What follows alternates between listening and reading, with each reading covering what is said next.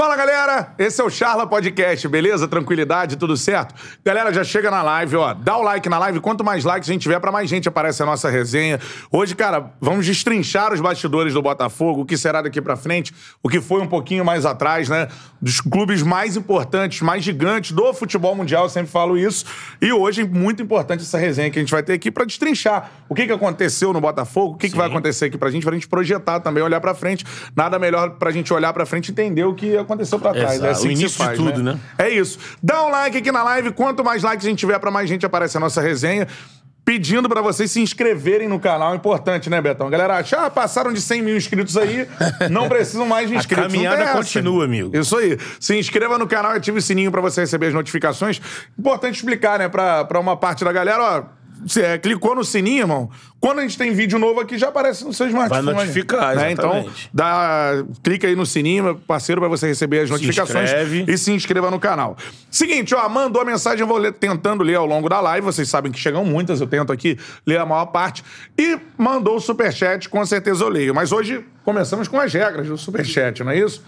A partir, estão aqui na descrição as regras do superchat. A partir de 10 reais, né, pra galera participar. Isso aí. Beleza. 10 reais você faz uma pergunta, abaixo de 10 reais você ganha um salve no final da live, beleza? Show de bola? Exatamente. Mandou o superchat aí. Show de bola, então, ou você ganha um salve, ou você faz uma pergunta e as regras estão por aqui, obviamente, né? Sem ofensa, Exato. sem nada. Se enquadrando nas É. regras aqui de baixo, a gente vai dar o Sabe que se salve me vai xingar, ler. eu não leio. Não, aí não tem essa possibilidade.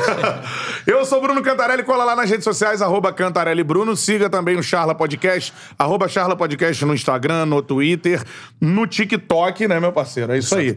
Show de bola. É o meu lado, meu parceiro Beto Júnior. E aí, Betão? Tranquilidade, bebê? Cantarelli. Tudo, Tudo em riba, irmão. Tudo certinho. Tranquilão? Vamos falar de fogão, irmão? Falar de fogão, né? Isso aqui é o Quase nosso não fala de fogão aqui cast. no Charla. É o fogão cast. No nosso início, a gente levava umas pedradas assim. Vocês são Flamengo Cast, É. é, Flacast. Mas a gente abriu e o Ó, Botafogo... já teve Louco Abreu aqui, Túlio Sim. Maravilha já esteve aqui. Túlio Maravilha, Louco Abreu, É, penso, os jogadores que passaram Caio pelo Botafogo. Alexandre, Exatamente. Júlio César Lateral. Roger atacante. Roger atacante. É que a galera fica, que acompanha o Charles, às vezes acha assim: ah, os caras ali, eles vão escolhendo quem eles querem. Meu irmão, a gente tem um- uma série de pessoas que a gente Verdade. quer entrevistar, que a gente quer conversar, bater esse papo aqui, mas nem sempre a agenda casa, nem sempre Uhum. o tempo casa. E aí você vai. Então, e a galera do Botafogo tem uma boa vontade com o Charlie. mano, É a gente- verdade. geralmente a gente consegue, a gente chega Os nos influenciadores tiveram aqui, Brown, TF, Sim, todo mundo. vários, vários. E as personalidades do, do clube do Botafogo também. Então, está de portas abertas aí pra vocês também. Botafogo, Vasco, Flamengo, Fluminense e outros clubes. É isso aí, galera. Ó, like na live. Quanto mais like a gente tiver, pra mais gente aparecer a nossa resenha, inscrição no canal. Siga o Charla também nas redes sociais, beleza?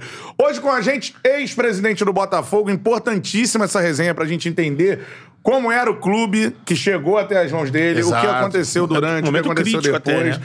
É algo importantíssimo pra que os torcedores do Botafogo fiquem ligados. Tem que Exato. saber pra onde vai, o norte e o que aconteceu no passado, né? Carlos Eduardo Pereira, o CEP. Palmas pro CEP, show de bola. Boa, presidente! Palmas para vocês aí, que são os craques. É, uma boa tarde aí a todos e mais importante, isso aqui é como se a gente estivesse num bar, Isso aí. Isso aí. batendo papo, trocando ideias.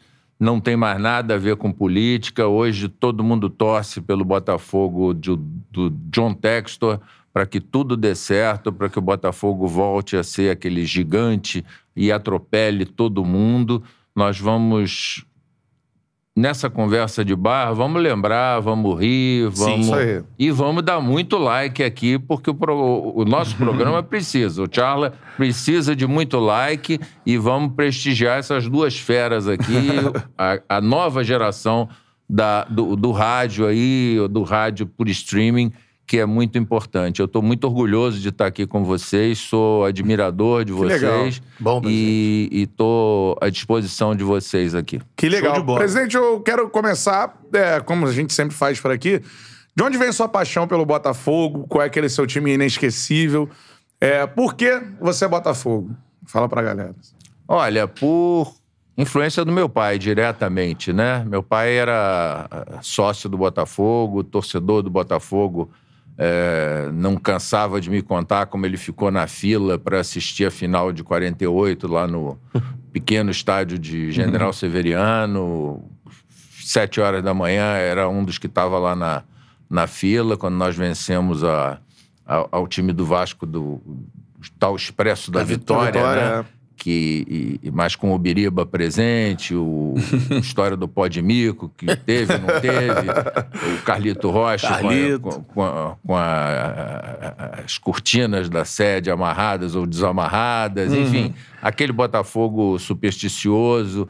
E meu pai não, nunca, sempre me teve como companheiro, me levou desde pequeno a conhecer os, os estádios do Campeonato Carioca, aqui Figueira de Melo, eh, Campo Grande, Bangu, a gente ia de trem, ia de ônibus, ia a pé, porque a gente morava ali em Botafogo também. Com outro campeonato carioca, né? Outro campeonato carioca, Maracanã, o Sim. grande, o grande Maracanã, aquele que a gente trocava de lado no, no intervalo, né? A rodada, a rodada dupla. Isso, é. Então tinha um, tinha um outro, um outro charme. Então a origem é toda, é toda essa. E o time inesquecível, sem É. dúvida alguma, aquele que marcou a minha a Uhum. minha geração foi o bicampeão de 67, 68, Uhum. seja com Manga, Cal, Moreira, Zé Carlos, Leônidas e Valtencir, Carlos Uhum. Roberto e Gerson. Depois o, o Ney também estava, era um, um- um titular por ali, mas o Rogério, depois o, Zequinha também estava presente, o Roberto, o grande Roberto Miranda, Miranda, Jairzinho. Jairzinho e, e- e Paulo César, com destaque para uma figura que eu queria ver muito você você narrar, que era o Canhota Pô. como, co- como distribuidor Boa, de né? jogo. Era um negócio assim. É. E, e era bacana, porque a gente ficava ali em General Severiano vendo eles treinarem, né? E, e- e- e é engraçado porque eram todos de seleção brasileira. E o Roberto e o Jair ficavam ali até tarde eh, treinando o lançamento do Gerson. Sim. Né? Onde a bola ia, né? Não tinha, não tinha aquele negócio de a gente não precisa treinar. A gente não precisa. O Zagallo era o treinador da seleção brasileira, o Gerson era o lançador da seleção brasileira. E Dá pra tinha, dizer que era o cérebro, né? e tinha a 70. dupla diária, né? Sim, da seleção sim. brasileira. E eles treinavam lá até escurecer. Era isso no estádio do... No estádio do Botafogo. Do Botafogo, Às é. vezes até acendiam as luzes, mas como- Cara, que legal. como estava sempre o negócio meio apertado de grana, nem sempre acendiam as luzes. Uhum. Sim. Né? Quando escurecia. Aí, opa. Isso ali em General Severiano ali em mesmo, General né? Severiano. A gente ficava ali batendo papo, era. É sensacional, né? era Gerson lançando e o, Jair, e o Jair fazendo aquele facão ali famoso É. que depois no México deu no que deu, né? Deu no que deu. É, exatamente. Era, é- é- era fantástico. E aquilo ali. o, o Gerson, você fala com muito carinho do Gerson, né? A gente também, né? Gerson, Gerson Canhota. é uma honra de ser nosso amigo. Com certeza. É, dessa época, o seu maior ídolo no futebol, então, é o Canhota, é isso? O Canhota era especialíssimo, né? Uhum. Mas o, o, o, o, ídolo, o ídolo, por uma coisa que veio a, a, a- a- me marcar, eu já, já o, venerava, Uhum. né? É, como um- um- uma pessoa a- a- acima da média. Não, não o vi jogar. O, Nil, o- o Newton Santos é o meu grande Sim. é o meu grande ídolo do futebol. Uhum. Dos que eu vi jogar, o meu grande ídolo foi o Roberto Miranda. Uhum. Porque ele, além de ser um grande jogador, é um homem com um H maiúsculo. Uhum. Ele me deu uma demonstração disso que eu jamais vou esquecer. Uhum, que é o Roberto Miranda, show de bola, cara. Um abraço pra ele lá em Nikit. Roberto Lopes Miranda. Isso aí, show de bola. Agora, sobre isso, é, você tá falando de ídolos e tal, e você foi presidente, né? Acompanhou o Botafogo como torcedor, você disse que seu maior ídolo é o Newton Santos, que você acabou não vendo jogar. Ah, Newton É, o maior ídolo da história do Botafogo, pra você, quem é? Porque, assim, existem discussões. Tem Garrincha, Newton Santos. Né, O Botafogo teve diversos grandes times, né? Você pode colocar aí nesse patamar aí o próprio Gerson, Zagallo, né? O Os Zagallo mais foi antigos técnico, falavam foi muito jogador. do Heleno, né? Heleno, que não teve um título, Exato. né? Teve, aliás, dois grandes ídolos que não tiveram títulos, né? O Heleno E o, agora o Mendonça também, né? Sim. Que também foi um grande ídolo aí de uma, de uma geração do Botafogo, enfim. Sofrida, né? Uma geração É, sofrida, dessa, exatamente. né? Agora, pra você, quem é o grande ídolo do Botafogo, assim? Olha, Maior eu, jogador eu história não conheci o Heleno, não posso, não posso comentar nada, mas dos que eu conheci, indiscutivelmente, Newton Santos. É, né? Tanto que a primeira, a primeira coisa que entrou na minha cabeça quando eu me tornei presidente foi começar a brigar pela mudança do nome do, do estádio. Hum, Na minha, importante. na minha cabeça não passava que o Botafogo tivesse um estádio chamado João Avelange. É. Uhum. Que é uma figura que tem uma relação Não- com o Fluminense, né? É, te, te podia até dizer do, do, do Clube de Regatas Botafogo, eh, pela natação Sim. e tudo, mas o Newton, pelo que ele falava, eh, pela forma como ele se referia ao Botafogo, eh, eh, ele chegava ao ponto de me dizer, Carlinhos, eu só usei duas camisas na minha vida, a da seleção brasileira e a do Botafogo.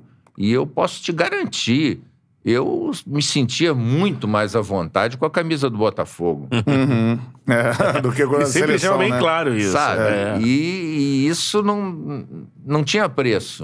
Isso não tinha preço, né?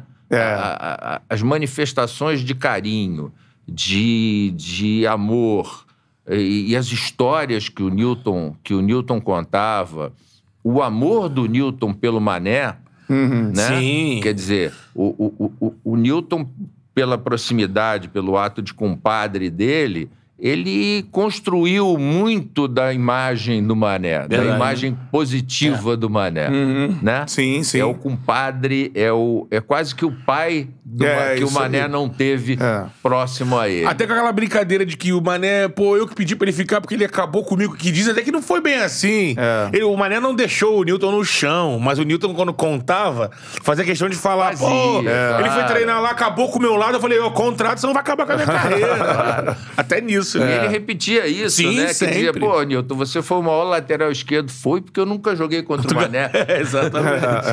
Eu nunca joguei contra o Mané. Então, ele, ele tinha essa, essa qualidade de. de e, e- e- e nunca, e nunca vi o Newton desmerecer um, um- um- um colega de profissão. Ele brincava muito com, com, com os centroavantes.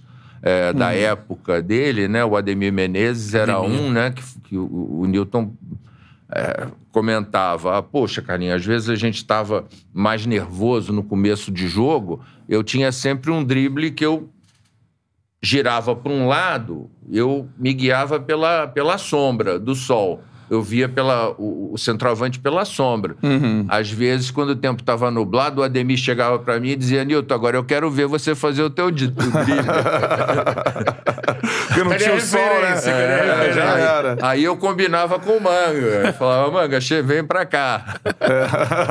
Chega pra cá porque é importante não errar a primeira bola. Sim, pra com ter certeza. confiança. E o engraçado, citou aqui Heleno, uma vez vendo uma entrevista do Newton Santos, ele falava: "Ah, Eu não entendo porque os botafoguenses têm essa fissura no Heleno. Eu não, não boto o Heleno na seleção de todos os tempos do Botafogo. Eu boto o Quarentinha. É que é o maior artilheiro da história do Botafogo. Exatamente. né? Ele, que, que eles questionam. O Bo- Botafoguense gosta do Heleno, eu não gosto do Heleno, eu gosto do cara Quarentinha. O Quarentinha é o maior centroavante da história, o maior atacante, né? É, o maior artilheiro ainda da história do clube. Agora, você citou uma- um processo interessante que até é, me ocorreu à memória só agora, que é a mudança do nome do estádio. né? Hoje o torcedor do Botafogo briga se você chamar de Engenhão, por exemplo, que né, poderia ser um apelido do estádio, né? Mas não, tem que ser estádio Newton Santos. Como é que se deu essa... Você disse que pra você é o maior ídolo da história do Botafogo. Como é que se deu esse processo É, isso, de, de isso mudança do aconteceu em duas etapas, né? A primeira delas, é, o prefeito era o, o atual prefeito do Rio, Eduardo Paes, Uhum. e ele não, não recebeu bem a, a, a mudança, mas a gente tinha o direito pela, pelo contrato de concessão de ter um nome fantasia para o estádio. Uhum. Então, eu usei aquilo ali e falei, ó, tudo bem, você não quer mudar o nome É do que é uma estádio. brecha no contrato pra se fosse vendido name rights, por exemplo. né? Exatamente. Falei, ó, Uhum. você não quer mudar o nome do estádio? Perfeito, tá aqui, mas eu quero o nome fantasia dele é Estádio Newton, Newton Santos. Santos. Uhum. Esse é o primeiro processo. Aí ele não teve como, não teve como fugir. Negar. Nós adotamos o nome Estádio Newton Santos. Uhum. Aí eu comecei a ter alguns desgastes, porque Uhum. o pessoal falava Engenhão, eu dizia, esse estádio não existe. Uhum. Esse estádio não existe, esse estádio não existe, não conheço esse estádio. É, o nome é Newton Santos, o nome é Newton Santos. Com o, o prefeito Crivella, Uhum. que é, é, é botafoguense, Botafoguense. resolveu tudo. Cara, ele isso- Mudou na fonte. ele mudou. mudou na fonte. É, mas isso é Mudou curioso como impacta, né? Assim, se o prefeito torcer para um determinado clube, isso impacta nas decisões dele Uhum. relacionado também a esse nível, né? De ter um estádio hoje em posse do Botafogo, de mudar ou não de nome, enfim. Isso impacta mesmo o prefeito torcer para esse ou para aquele clube, assim? Olha, é, Impactou dentro- nesse caso. Sempre dentro do limite Uhum. da, da legalidade. É. Tá? Isso é importante. Lembrando que o César Maia, É outro prefeito do é Rio, também importante torce pelo frisar. Botafogo. Sim. César Maia, Luiz Fernando Pezão, Também era Botafogo. é. Botafogo. corretíssimo com o Botafogo, nos Uhum. ajudou muito, muito, muito. De- sempre dentro do limite da legalidade. Marcelo Crivella, sempre nos ajudou muito dentro do limite da, da legalidade. Então, é claro que isso, que isso pesa. Rodrigo Maia, Uhum. sempre nos ajudou muito dentro do, da legalidade. Renan Calheiros, nos ajudou muito Também é Botafogo. dentro da legalidade. por exemplo. é. Não, vocês não, não imaginam. É. é claro que eu vou fazer aqui uma brincadeira, Uhum. mas é, nós fomos lá para assinatura dos contratos com a, com a Caixa. Uhum. Né? O Renan, presidente do Senado, né? me puxou para sentar ao lado dele. Uhum. E ao, lado, ao meu lado, ele puxou o Eurico. Cara, que galera, hein? Foi exatamente o que me dizia. Você tava entre Renan e Eurico. Realmente. Que galera, hein? Mas eu sempre me dei bem com o Eurico aqui. Tanto Aham. que houve aquela. Diziam que havia aquela Uma união, aliança né? entre É. Botafogo e Vasco. Seu contra o desafeto era bandeira, né? Contra o. Exatamente. Exatamente. É. Então. A gente até fala disso mais pra frente, né? Exatamente. É. Agora, sobre essa situação, é, se contou aí do- da questão do, do nome do estádio. O Botafogo teve um problema na época com né, a prefeitura por conta da paralisação do estádio Newton Santos, da questão da, da cobertura. Foi na gestão do Maurício ainda, né? Hum, acho que foi um pouco depois, né? Já, ou já foi, Foi na na sua? gestão dele. Foi na foi gestão gestão dele ainda, dele. né? Tanto Na- que chamaram é, ele. Na nossa, foi Hum. a obra, porque o que, que aconteceu? Na dele, é, até isso ainda está subjúdice, Uhum. porque há uma empresa que foi é, contratada para fazer o estádio, essa empresa parou, depois contrataram um novo consórcio que concluiu a obra do, do estádio. Tá. Uhum. E Isso na época, em 2007 ainda, pro É, PAN. pro para Aham. pro, os Jogos Pan-Americanos. Sim. E aí, com isso, veio o tal laudo feito por esse segundo consórcio que o estádio podia cair se ocorressem determinadas condições. Uhum. Só que levaram 18 meses para escorar a cobertura do estádio. Uhum. Olha, se é um negócio que pode cair a qualquer momento, você não leva 18 meses para Fazer esse. escorar uma arquibancada que está correndo o risco de cair. Exato. Isso é um fato. Mas eles estão brigando. Os dois consórcios ainda estão brigando e é, isso aí só a justiça que vai se manifestar e vai dizer quem tem ou não tem razão. Nós, em 2015, estávamos com aqueles macacos colocados, segurando a, a- As hastes, ainda, né? né? Tivemos o estádio parcialmente liberado, muito pouco. 2016 ele foi cedido para as Olimpíadas, Sim. né? E só em- veio a, a- a- a Arena Botafogo lá na ilha, que deu que Sim. nos deu muita sorte, É. nos ajudou muito. Só em 2017 é que a gente pôde voltar a, a- jogar lá. Então, É. Na- esse, esse que foi o da nossa parte. Durante as obras, na, em 2016, preparativos. É, foi quanto tempo parado o estádio? Ah, ficou. O ano de 2015 teve uma parte dos macacos, foi no ano de 2015. No ano de 2015, nós tive- começamos a ter divergências com a prefeitura sobre Só pagamentos. puxa um pouquinho o microfone. Pra você. Isso. nós começamos a ter divergências com a prefeitura sobre pagamentos. Então, o, o- o Anderson Simões, que era o nosso vice-presidente de administração, falou: ó, só vamos ter um jeito, a gente vai ter que dar uma prensa na prefeitura. Uhum. E é uma. Essa aqui é uma em primeiríssima mão que eu estou contando aqui no, Opa. no Charla. Aham. Aí ele me perguntou: posso fazer uma maluquice? Eu falei: pode. De vez em quando a gente tem que fazer uma maluquice. Chegamos lá às 5 horas da manhã, tiramos toda a segurança do Aldebrecht, botamos segurança do Botafogo e trancamos o estádio. Uhum. Quando chegaram os, os empregados do Aldebrecht, ninguém entrou. Ficou todo mundo lá de fora, obra parada, deu uma confusão, Uhum. mas conseguimos negociar com o prefeito. Tiveram que dar aquela fechar a porta. É, lacraram. Só vamos abrir se andar esse papo aqui. né? Conseguimos, conseguimos negociar com o prefeito. Não, E em relação a isso, né? é, além do, da, da questão do. Eu acho que isso é parte importantíssima aqui do nosso papo. Além da questão do estádio, né? Você recebe o clube do, da gestão do Maurício Assunção. É, eu queria que você falasse assim, que Botafogo você Ah, é, encontrou? é. Que Botafogo que você recebe da gestão do Maurício Assunção?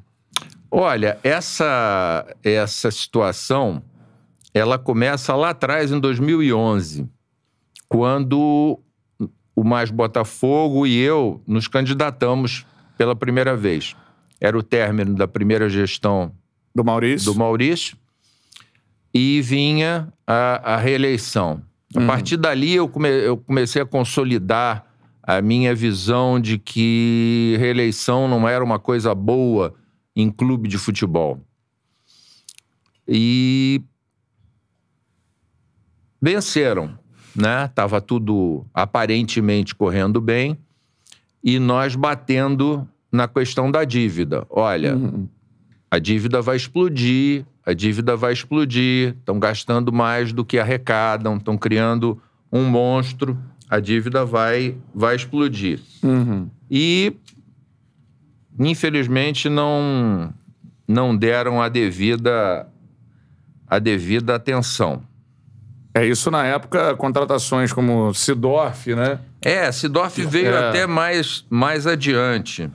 Veio Ah, já no, na, já no segundo mandato. Na reta final. É. Sidorf já veio, já veio na reta final. Mas o fato é que o Botafogo, ele recebeu o Botafogo com uma dívida já de aproximadamente 500 e...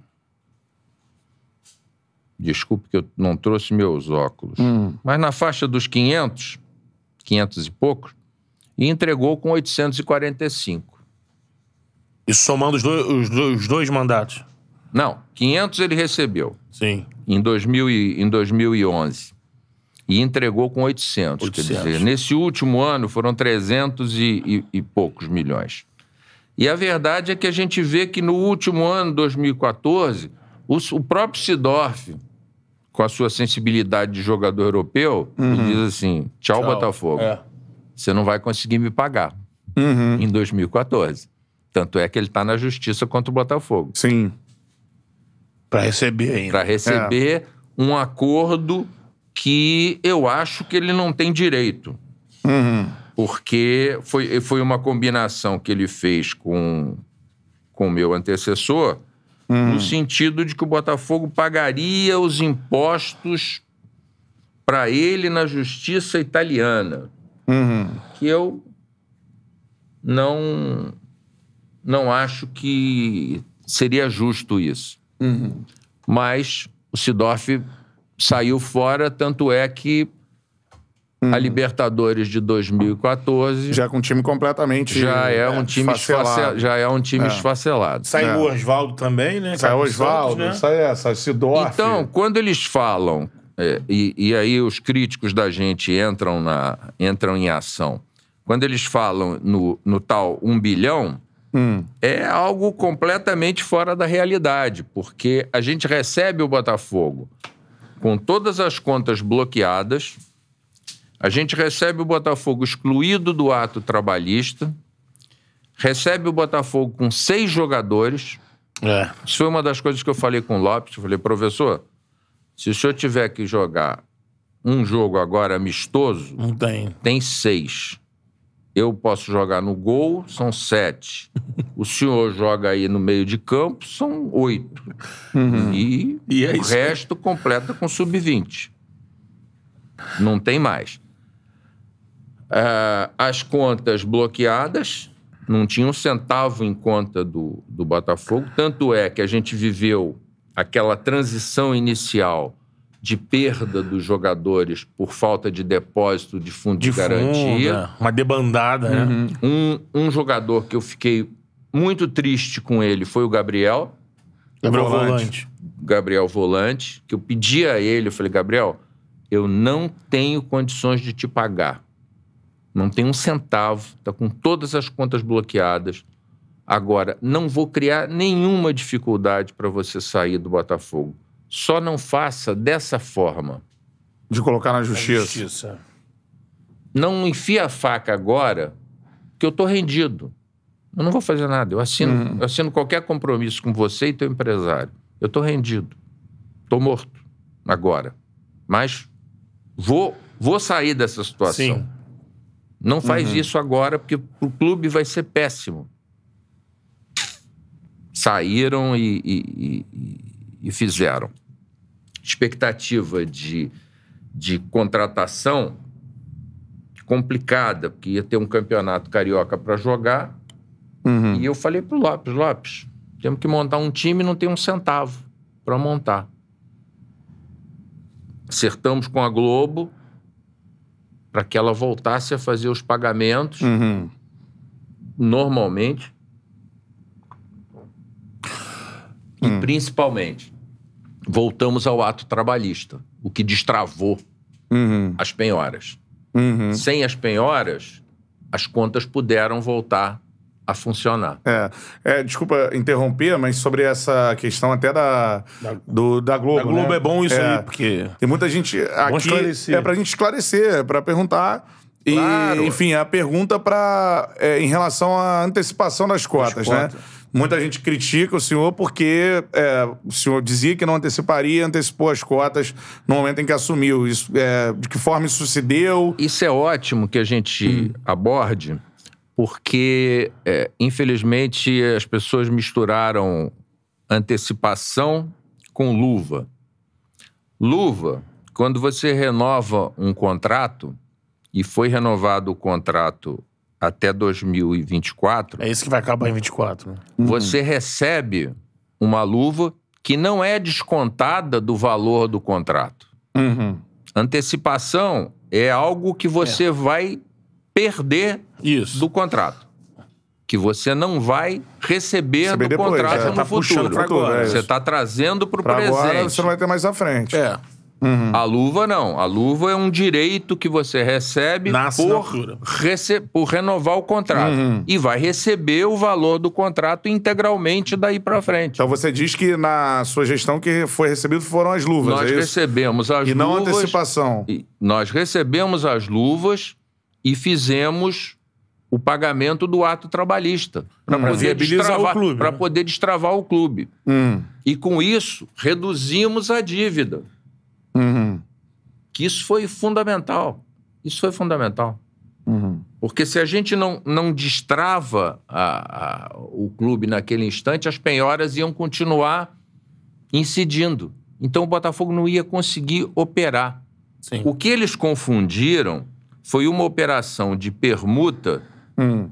que a Globo fez. Quando nós chegamos, a Globo estava passando por um, um- um determinado momento em que ela já tinha um compromisso de reajustes com todos os clubes. O nosso reajuste, eu acho que era de 70, 70% a partir daquele momento, na, no valor mensal a pagar. ela falou, ó, no- nosso fluxo de caixa não permite, não permite isso. Agora, vocês imaginem um Botafogo com aquela força enfrentar a Globo e dizer, olha, eu exijo que seja feito o meu reajuste. Ela disse, em troca desse reajuste de 70, eu vou te dar um reajuste de 40 e vou fazer uma operação financeira para vocês sem juros, sem desconto, para que vocês tenham um crédito de 40 milhões a ser sacado de acordo com as suas necessidades. Foi essa a operação, a outra operação que houve. Isso vocês estavam na Série B nesse ano, quando você entrou, né? É. E nessa época não tinha ainda corte da verba, né? Não, não tinha. Que agora é tinha. assim, né? É. Por isso, por isso, o meu discurso no programa Camarote, eu falei, Botafogo tem que ser campeão. Que eu olhava, na primeira reunião que eu fiz da, da Série B, eu vi o desespero das pessoas lá. É. Sim. Eu falei, ó, acabei de negociar com a Globo, destravei tudo. Tem que ser campeão. É, não tem escolha. Não. E essa situação financeira que você explicou, ela não impactou o clube no futuro. Você pode garantir isso, assim. Porque você disse, é, em relação, se for uma antecipação de cotas, o Botafogo não recebe mais à frente e isso né, não é impactado no futuro. Então, essa, o que a Globo propôs, essa negociação, de forma nenhuma impactou o Botafogo no, Olha, no futuro? todas as, todas as operações financeiras que foram, que foram feitas, e naquele momento elas, elas eram muito, muito importantes, algumas no curto prazo. O importante é, nesse, nesse impacto é que todas elas foram feitas com a minha presença e a do Mufarrege. Eu quero ser o vice na época. Né? Nunca se fez uma operação que não tivesse a presença, a nossa presença. Por isso, se podia olhar no futuro. Muita coisa se trocou com aquele momento com o futuro. Por exemplo, os seis jogadores que nós não tínhamos foram trocados por 23, 24 milhões aproximadamente que a gente deixou de elenco que o Mufarrege realizou. Uhum. Então, houve impacto num momento e houve receita criada mais adiante. Uhum. Então, você, pra- você vai ter que fazer um, um- um encontro de contas para saber exatamente quanto houve desse impacto, mas você teve aumento de receitas televisivas.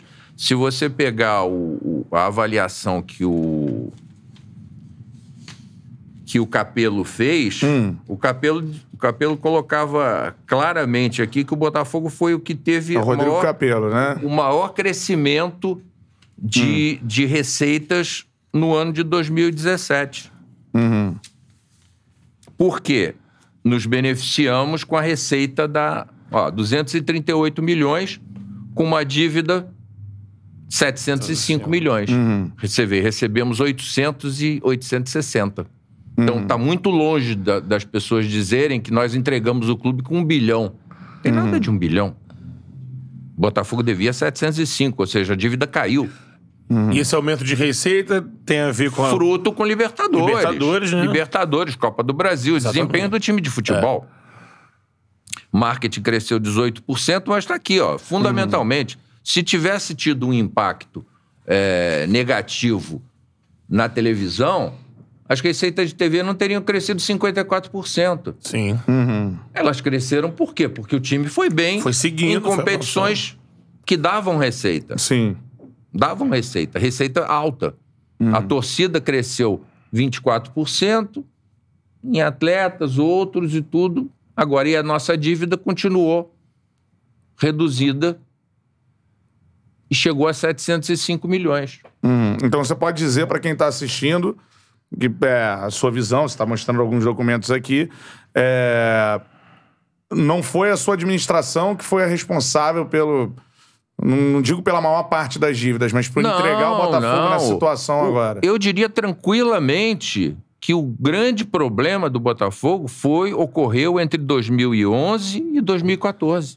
Gestão Maurício Assunção. Tranquilamente. E, e- e foi, não só foi isso, como nós montamos um processo interno, o processo foi realizado, foi ouvido o ex-presidente, ele foi expulso do clube, não houve recurso, nós entramos com uma ação de perdas e danos na justiça, essa ação está correndo e está à disposição da na, na justiça. Todos os documentos estão lá. Tem uma, tem uma, uma operação da Odebrecht que, quando, quando eu assumi, e- e isso eu posso, posso falar tranquilamente para vocês aqui, porque eu não vou entrar no detalhe do, do contrato, vou falar apenas duas coisas. Quando eu sentei no, no clube, qual é a maior dívida que o Botafogo tem? Falei, o contrato da Odebrecht. Falei, mas da Odebrecht? O Botafogo pode estar devendo a Odebrecht. Fui lá, construtora Odebrecht. O Botafogo tinha um contrato com a construtora Odebrecht que entregava do Jefferson a General Severiano. Uhum. Tudo. Tudo era entregue como garantia daquela operação. Falei, bom, pedi ao falecido Carlos Roberto Torres, que tinha um bom relacionamento com o João Borba, que era diretor da, da Odebrecht. Falei, Carlinhos, me ajuda, porque esse cara fecha o Botafogo. Os caras fecham o Botafogo. Eu tô falando aqui em, Hum. em 30, 50 para rodar o clube durante um ano. Uma, uma tacada só, ele, ele fecha o Botafogo. Pô, vamos lá. Fomos lá no, no prédio da Odebrecht. A Odebrecht ocupava ainda ali na, na praia de Botafogo. Chegamos lá, o João Boba rindo de orelha a orelha. Carlos Alberto Torres, mais uns, mais uns amigos. Falei, doutor João, prazer. Carlos Eduardo Pereira, assumindo agora a presidência do Botafogo. E senhor é meu maior, cre- maior, maior credor, né? Eu sou, o seu, sou um grande devedor do senhor. Uhum. Com aquele contrato, eu queria conversar com o senhor sobre aquele contrato. Ele colocou a mão no meu braço. Meu filho, se preocupe com aquilo. Falei, doutor João, eu faço, assumo um compromisso com o senhor. Nunca mais eu falo daquele contrato. Não pergunto, pode ter certeza que eu não falo mais. Saída, eu falei, capeta, e aí? Ah, o homem não falou para não perguntar mais nada? Então não fala mais nada. Uhum.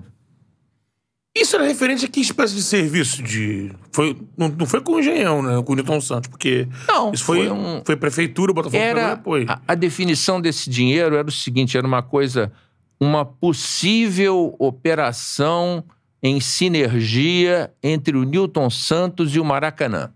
Na época eles operavam o Sim, Maracanã. Sim, sim. Uhum. Só. Aí estoura o caso da Lava Jato, Aham. né? Uhum.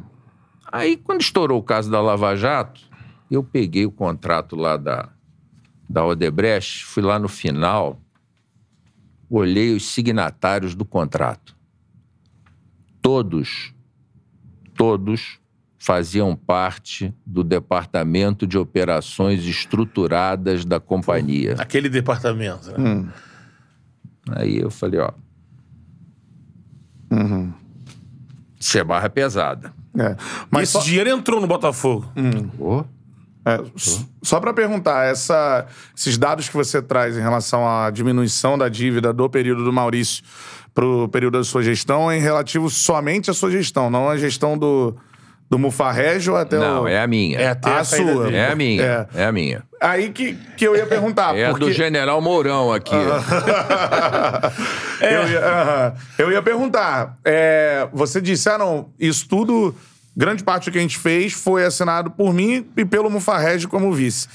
É, primeiro, Infelizmente, as coisas mudaram depois. então, isso que eu queria perguntar. é, Primeiro, então. você acha que você acertou em apoiar o Mufarrege para ser presidente do Botafogo?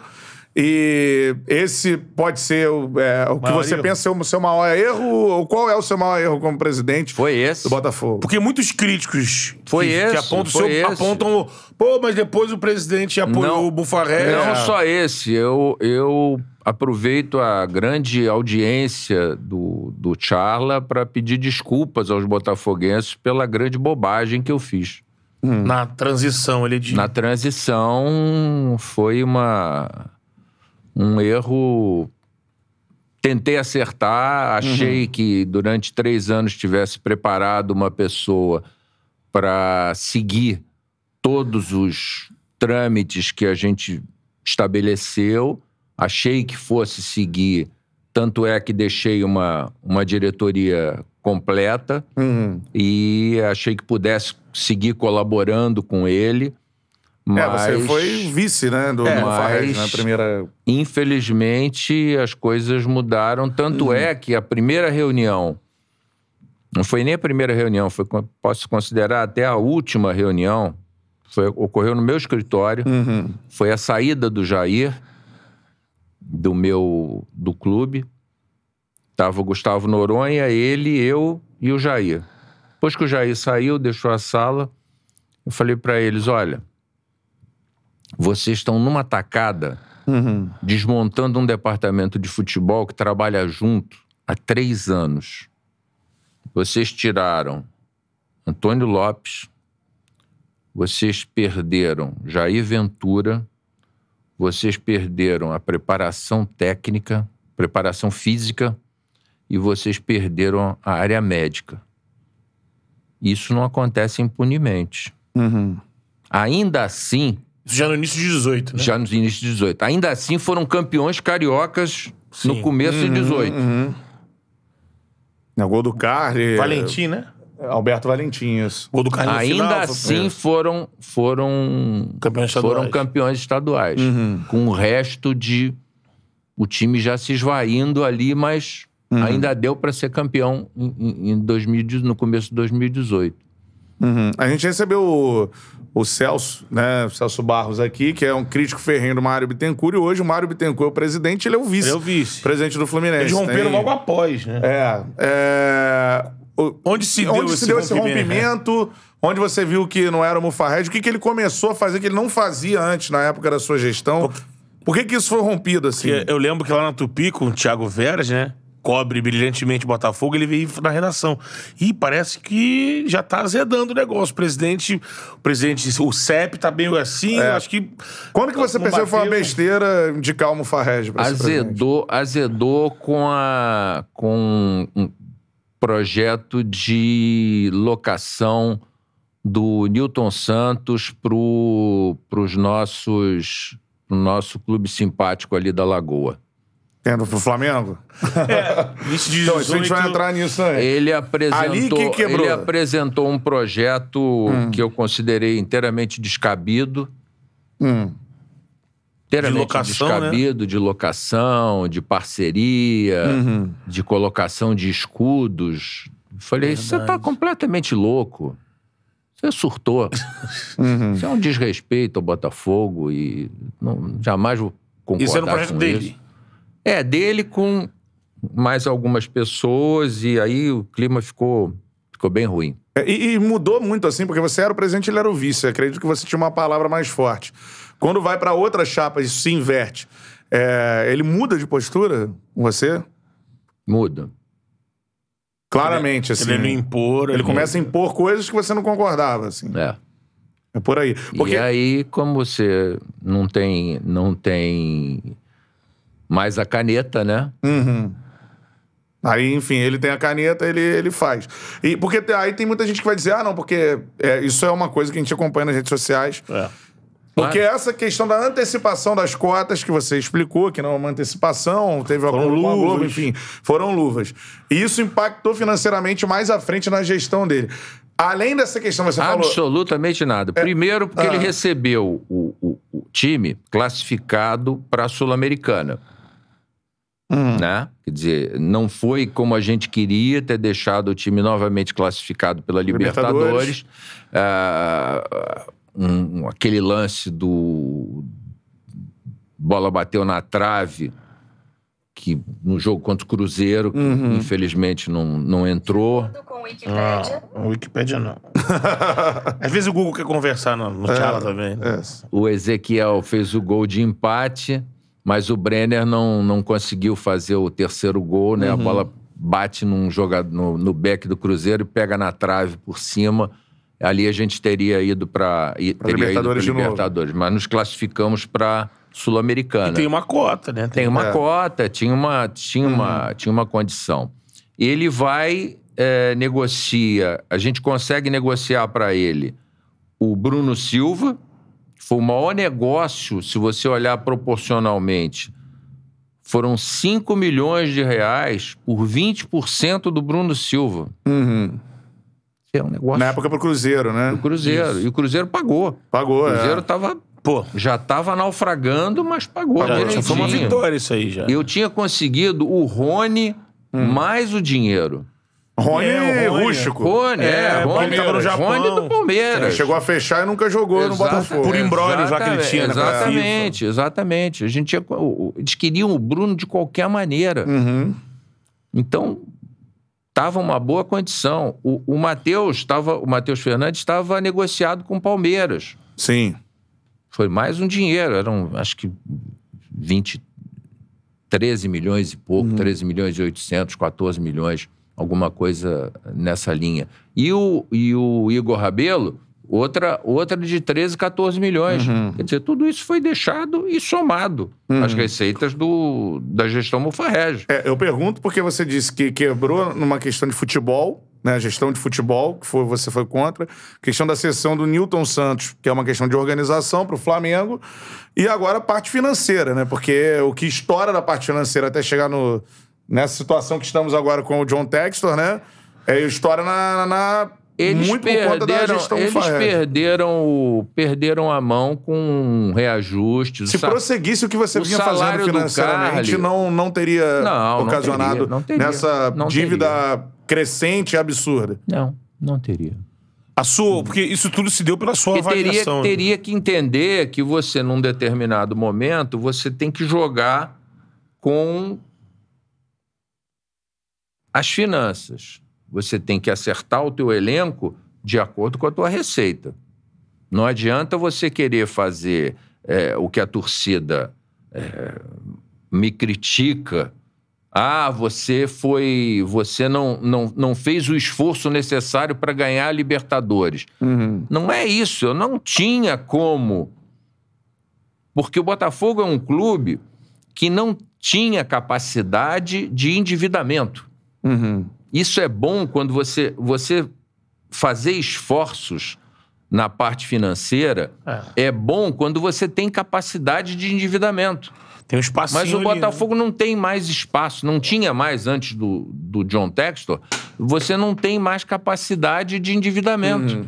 Então, o que, que você vai fazer? Fica sem solução, né? O que, que você vai fazer? Quer dizer, você vai pedir mais um jogador é, gratuito? Porque o mercado é esse. É o Brenner, é, sabe? É, Ajustando aqui o que, pode. é isso. Às vezes um cara dá sorte. Você com, com o Guilherme vindo do Grêmio, acertou, entrou, encaixou bem ali e tal, mas falta aquele toque de, de talento, né? Falta o jogador diferenciado. Sim.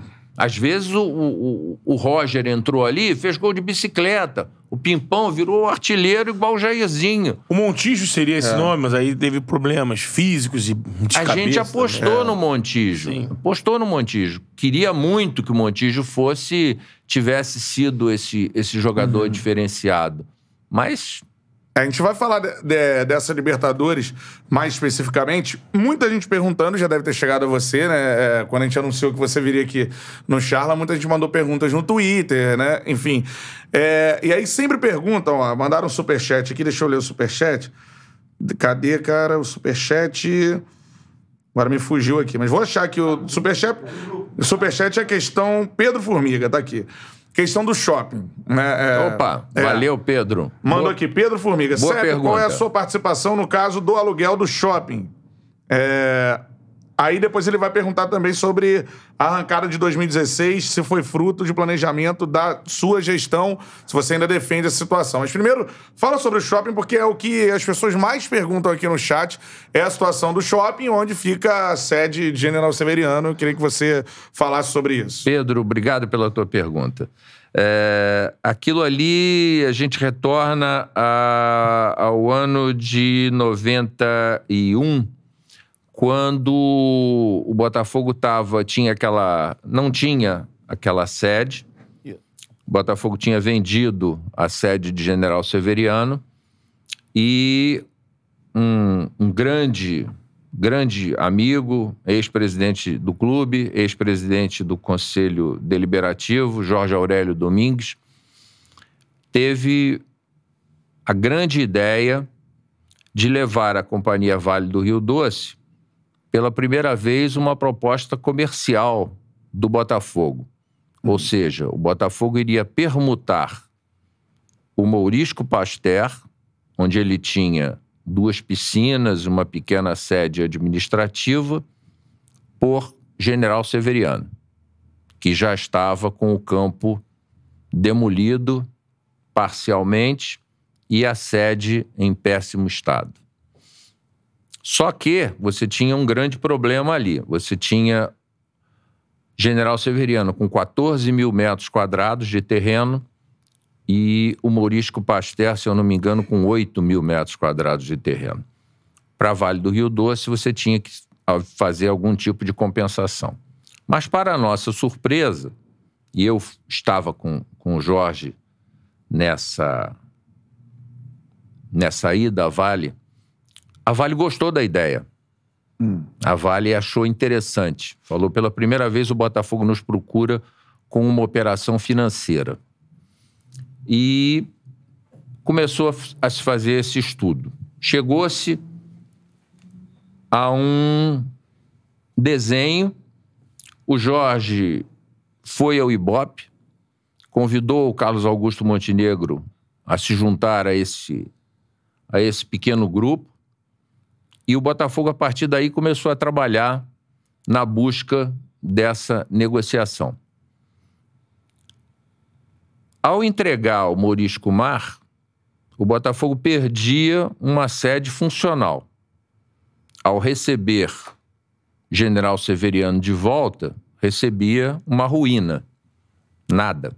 Não tinha mais nada ali.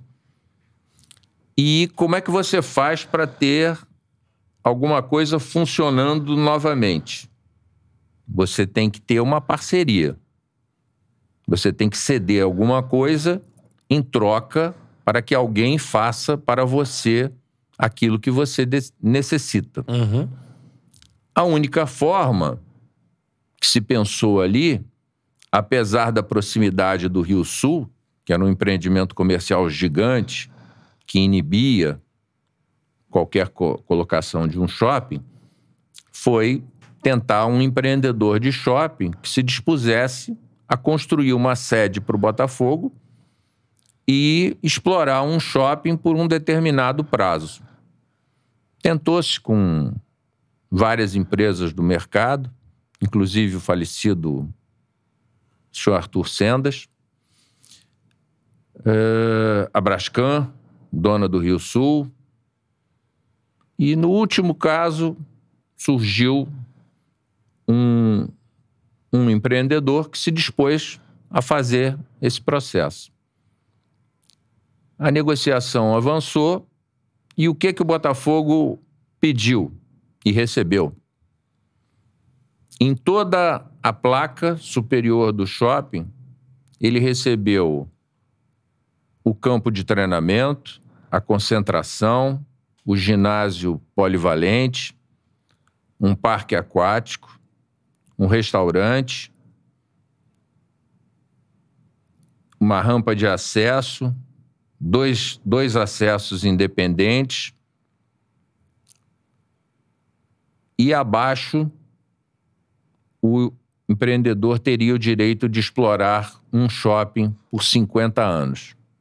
Sendo que, primeira coisa, o Botafogo receberia todas as suas instalações prontas. Tanto é que foi feita uma festa bonita de inauguração, de funcionamento, de tudo. Festa essa que o, o, o nosso querido Newton Santos Pôde participar. pôde participar, deu um drible no, no Humberto Redes, que caiu no chão, foi uma coisa assim maravilhosa. E, e- e foi sensacional essa festa, estávamos todos lá. E essa sessão do shopping é por 50 anos.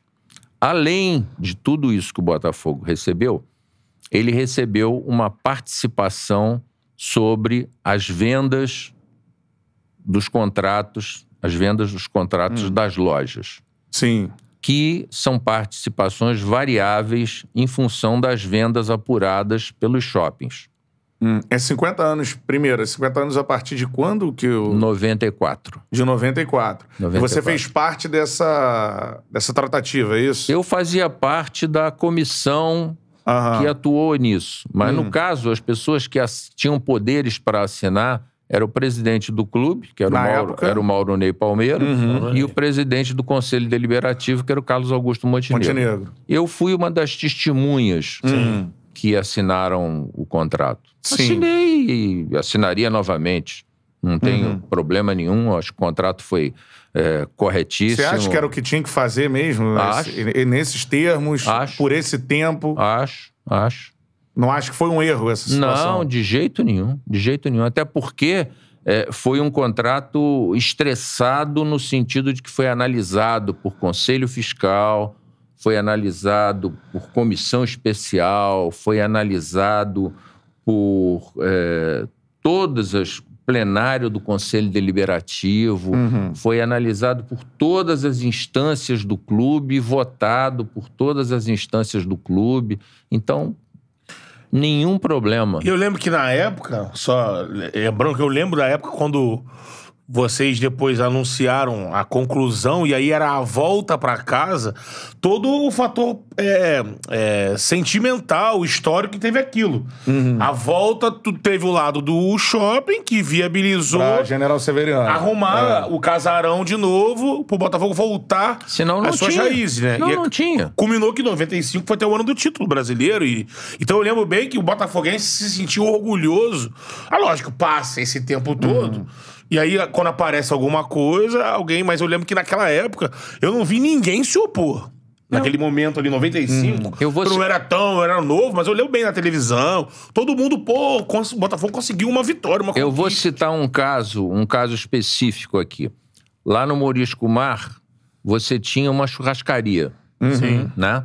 Aquela churrascaria tinha um contrato comercial. E precisava-se que essa churrascaria rescindisse o contrato e aceitasse mudar para um novo ponto lá em General Severiano Uhum. para poder entregar tudo, o terreno todo livre para Vale. Essa churrascaria falou: eu só saio daqui se eu tiver 10 anos de carência de aluguel Uhum. em General Severiano. O que que você faz? Uhum. Não faz não tem negócio com a Não. Vale, né? Uhum. ou dá 10 anos de carência? Uhum. 10 anos de carência é um bom ou é um mau resultado? Uhum. É, mas você diz então que essa situação do aluguel, o Botafogo não tinha como não aceitar isso na época e Não, o depois. Botafogo fez aquilo, fez o melhor possível dentro Naquele das cenário? circunstâncias. É. O Botafogo fez o melhor possível Hum. para um clube que não tinha um centavo, não tinha um centavo disponível. Vou te citar outra coisa: Hum. CND. Botafogo não tinha CND. Uhum. Certidões negativas de débito. Exatamente. Por coincidência, o Botafogo tirou CND em 93. Eu era vice-presidente administrativo. Sim. O Botafogo voltou a ter CND em 2016. Eu era presidente do Hum. Nesse intervalo, o Botafogo não teve CND. Coincidências. 93, 94. Não, 93. Botafogo precisando da CND. Carlos Augusto Montenegro, porra, era o nosso abre portas, né? Pegou o telefone, ligou pro Antônio Brito, ministro da Previdência Social. Brito, pô, tô precisando que você me agilize porque nós estamos com o dinheiro certinho para pagar todas as, as multas, os juros e tal. Mas tinha uma diferença, tinha uma, um- uma distinção. Quando o contribuinte pedia para o INSS calcular a dívida, a multa era menor. Quando era o INSS que ia fazer a fiscalização, a multa era maior. Tudo bem. O Brito falou: pô, fica tranquilo que eu vou pedir, Montenegro, vou pedir para levantar. O que que o, o assessor do, do Brito liga para o Rio, que liga para o assessor do Rio? Nesse caminho, manda um fiscal lá no Botafogo. O fiscal autua de ofício e diz: vim aqui porque está na hora de vir aqui e multa o Botafogo com a multa máxima, que a gente não tinha dinheiro para pagar. Porra, o Montenegro ficou desesperado, com toda razão. Todos nós ficamos desesperados, porque não tinha o dinheiro, estava contadinho para pagar a multa menor. Brito, porra, Brito, o cara veio aqui, multou mais. Não tem problema, Montenegro, fica tranquilo. Entra com recurso, o recurso vem bater aqui na minha mão e eu vou, vou esclarecer aqui. Tá bom. Entramos com recurso, fizemos o recurso e tal coisa. Nisso, o Antônio Brito sai da, do Ministério da Previdência. E o recurso fica voando lá na, no ar. Sabe-se lá onde foi esse recurso. Arrumamos o dinheiro para pagar a multa máxima. Eu, graças a Deus, tirei cópia da, das guias de contribuição. Porque o Ministério Público entrou com uma ação criminal contra o Mauro e contra mim. E eu tive que responder criminalmente que o cara queria ver os contribu a, a- a contribuição. Só que você tinha cópia daquela Eu situação. tinha cópia É. da situação toda, do processo todo. Ainda tenho guardado. Sim. Mas, mas sobre isso, pra finalizar, então, o shopping você não acha que foi, naquele momento, algo. Não, e essa. E Hoje essa não é maléfico pro Botafogo E essa história- estar preso a esse contrato. Não, Muita gente porque- dizendo, ah, são, como a galera diz aqui, duas mariolas por, por Não, um não, contrato não são eh, duas- gigante não são o duas- Botafogo não recebe quase nada pelo Não shopping. são duas mariolas, porque o Botafogo recebeu, por essas obras todas, o equivalente hoje a 25 milhões de reais. Isso ele recebeu na frente. Foram 5 milhões de dólares. Isso lá em 94. Lá em 94. Aí você tem que jo- capitalizar esses 5 milhões de dólares lá e trazer a valor presente. Sim. Isso tem que entrar na conta. Né? Então, não é. Tem que considerar que daqui a X anos ele volta integralmente para o Botafogo. Ele não está entregue. Ele é 100% do Botafogo. Ele está apenas cedido. Mas não é por um tempo muito longo? 50 anos é. Tudo, tudo depende da tua força como negociador. Se você tem força, você É, o Botafogo não tinha tem força mais na época. força. É. Na época você não Pra tem. barganhar. Você não tem, não tem tanta força. Agora, eh, isso tudo conta. Isso tudo conta. E tem que considerar também que nesse período todo você tem que trazer a taxa de manutenção que você arrecadou. De lá para cá, você arrecadou taxa de manutenção dos sócios, que você não teria arrecadado. Sim, porque isso é por conta da empresa. Não. Você só teve chance do sócio pagar ao Botafogo Por quê? porque tinha clube. Sim. E você só tinha clube porque o, só, o shopping pagou para você ter o clube. É. Eu olho pra esse pro- é, é. pro- pro- processo e penso assim, quem você. Se você tá olhando isso hoje, Aí você vê o Botafogo, pô, antes do Textor aí, com suas complicações. Aí você olha com o olhar de hoje. Olha pro patrimônio de hoje e fala, pô, isso aqui tá cedido por 50 anos. Aí você faz o pensamento de, pô, estamos perdendo. Só que não dá pra olhar com o olhar de hoje. Porque o negócio foi feito em 94. E foi feito em cima de necessidades que o clube tinha em 94. Ma- É, mas, Né? aí, mas aí tem uma situação. E primeiro falando com a galera aqui, tem muito, é, a galera participando, né? Esse- é, são assuntos polêmicos, né, que a gente tá Claro, tratando. E aí algumas coisas que eu quero falar. Galera, é importante sabermos o que era o Botafogo, de É, que forma... não dá pra olhar só pra Não hoje. dá pra olhar só pra. Ah, não, não, não tem que falar sobre. Tem que falar sobre Sim. o que passou, obviamente, pra gente entender o Tudo que, é o contexto das Como coisas, né? chegamos hoje, exatamente. E vá, vá mandando a sua pergunta que a gente vai fazendo por aqui, como a gente tá fazendo. Não. O Carlos Eduardo Pereira tá aqui pra responder Se também, disponibilizando se a disponibilizando a explicar. responder. E é isso, galera. É, É porque nada começou hoje e nada é do nada. As coisas Sim. têm um E início. eu, né? e eu, eu queria só fazer um, um, um adendo, é que a atual gestão, com esse, esse esquema de CEO, CFO, UFO, já falar sobre isso. todos esses, todos esses Nomenclaturas, né? UFOs, é, eles foram, na minha opinião, irresponsáveis ao dizer que iam rever contratos, contratos que estavam é, subavaliados e esse, esse, essa ação que eles entraram é, de revisão do shopping, eu disse para eles antes, isso é uma bobagem muito grande. O que vocês estão fazendo é uma bobagem muito grande, porque vocês não estão considerando o, o, o total do, da operação. É, a galera fala aqui que em 94 o dólar era um pra um, então não.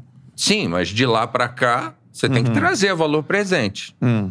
Né? Se você quer fazer uma, uma ação hoje, você tem que trazer tudo ao valor presente. Sim. Senão, você está tratando bananas com laranjas e maçãs.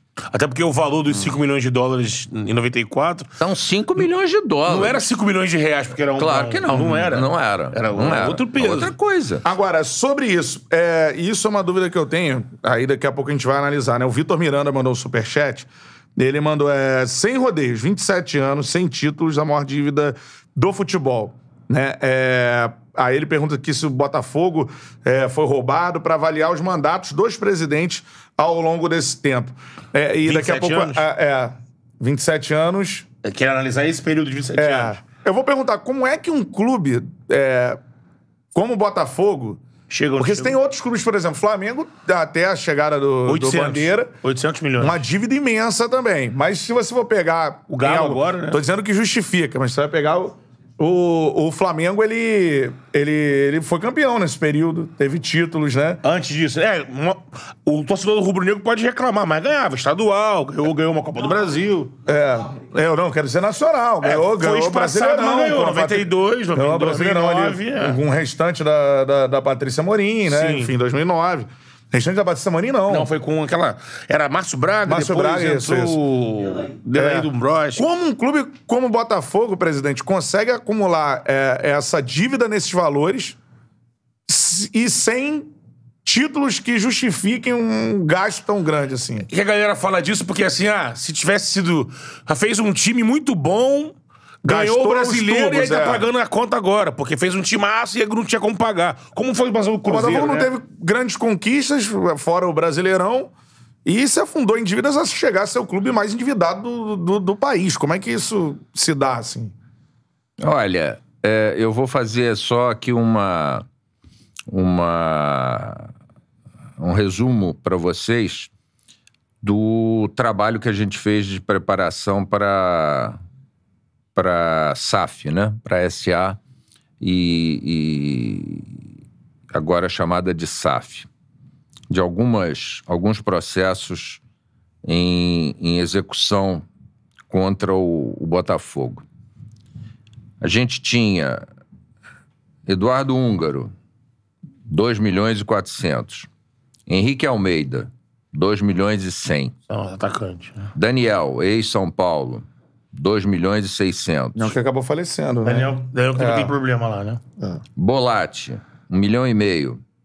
Zebalos, 1 milhão e meio. Complica também.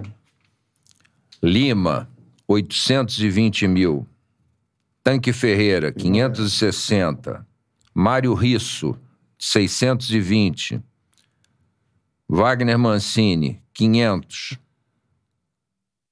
Fora esses, Sidorf, Oswaldo de Oliveira, Sérgio Landau, Ayrton, Manarino, que era o comercial do, do ex-presidente, Lodeiro, Sidney Loureiro, Jorge Wagner, Dierson, Ney Soto e por aí vai.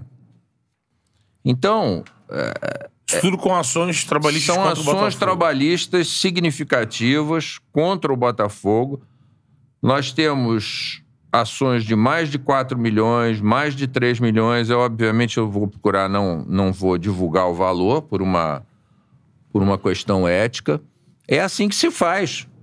Porque você coloca o time em campo, paga o salário, não recolhe os impostos. Os impostos são altos. São altos. E, ao não recolher os impostos, está criando uma dívida. E, e a dívida cresce exponencialmente. É super simples. Eu digo sem medo de, sem medo de errar. Você e com isso é, acontece coisas, por exemplo, quando você propõe a um advogado trabalhista diante de um juiz um acordo. O advogado trabalhista propõe uma multa de 70% para você permitir a liberação de uma, de uma penhora. Muitas vezes o, o, o, o dirigente sabe que não vai ter condição de pagar, ele concorda. E aí você fez uma dívida crescer 70% de caso pensado. Isso é, é, é um absurdo. É um absurdo. E eu encontrei casos diversos. Isso na época que você foi presidente, de fato. Que Eu recebi, eu recebi casos diversos. Eu até, eu até é, lanço aqui um, um- um concurso. Se alguém encontrar algum problema trabalhista dessa, desse, desse, dessa monta da minha gestão, eu estou aqui à disposição. Chegou tendo que tratar esse passivo, esclarecer. né? de dois, do final de, do- de 2014 ao final de 2017, eu posso dizer aos senhores que foi tudo resolvido. Não vão encontrar. Isso aqui é o elenco de 2014 que não foi pago. É, ne- mas, é, mas tem nessa a- lista aí tem- nem só 2014 jogador, né? é a gestão Maurício Assunção, mas também garanto que tem também passivos anteriores, né? Gestão Mauro Ney, Com certeza. Eu Que tive, é a pergunta que o, que o eu Vitor Miranda tive, faz eu por tive aqui. as minhas contas Ah. bloqueadas por causa do Túlio Lustosa. Uhum, volante, Túlio foi Guerreiro. volante. é. Túlio Guerreiro, que depois o- o- foi uma das coisas que eu fiquei muito triste com o Nelson, foi ele contratar esse pra sujeito. ser- O cara bloqueou as contas dele e as minhas. Como é que ele aceita um, um- um sujeito desse? como gerente, né? É, Pelo amor de Deus. Aí a pergunta do Vitor Miranda, se- é, que ele diz: sem rodeios, 27 anos, sem títulos e maior dívida do futebol brasileiro. O Botafogo foi roubado? Avalie os mandatos: Montenegro, Mauro Ney, Assunção, Sépimo Farrege do Sérgio. E, e o sócio torcedor votante com uma adesão. É, são as duas perguntas que ele faz. É, você observa que para trás, assim, é. Todas essas gestões é, que ocasionaram nisso que você está trazendo pra gente quando você foi presidente. É, teve má fé, não teve má fé? Você acha que foi incompetência? O que, que você analisa? Como o Botafogo consegue é, se tornar o clube mais devedor do futebol brasileiro? Que, de fato, é difícil pra gente que tá do outro lado entender. Olha, eu. eu Analisando aí as gestões de Montenegro, do Mauro Ney, Rolim, eu- né? Tem que lembrar. Rolim. É, Eu vi uma gestão muito ruim, que foi a que me antecedeu. Essa realmente foi muito ruim. Muito ruim. Tem algumas operações ali que Você acha que Foram- essa foi a pior foram- gestão desse período aí? foram judicializadas. As Ah. outras eu não, não botei essa, essa lupa eu não posso falar. Mas essa foi analisada por nós, foi judicializada e tá, tá É, foi o único desses presidentes que foi expulso do, do clube, né? Os outros não. Foi expulso e não recorreu. Eu acho que isso é muito importante. Porque se alguém se arvora a me expulsar do Botafogo, cara, eu vou lutar até. a- a- a- enquanto eu tiver sangue, enquanto eu tiver cabelo, eu vou lutar contra isso. Eu vou lutar. Eu não vou aceitar isso, não. Eu vou estar lá na porta de General Severiano todo dia perturbando os caras. Não vou aceitar. Sim, você, Você teme algum tipo de situação como essa? Nenhum, nenhuma, nenhuma. É. Você não pode pra- falar, né? Você não pode chegar e falar que, olha aí. Mas por, por tempo de vivência no futebol e pelo que você está falando, mostrando alguns, alguns, algumas situações de contrato e de que você assume uma situação sabendo que não pode.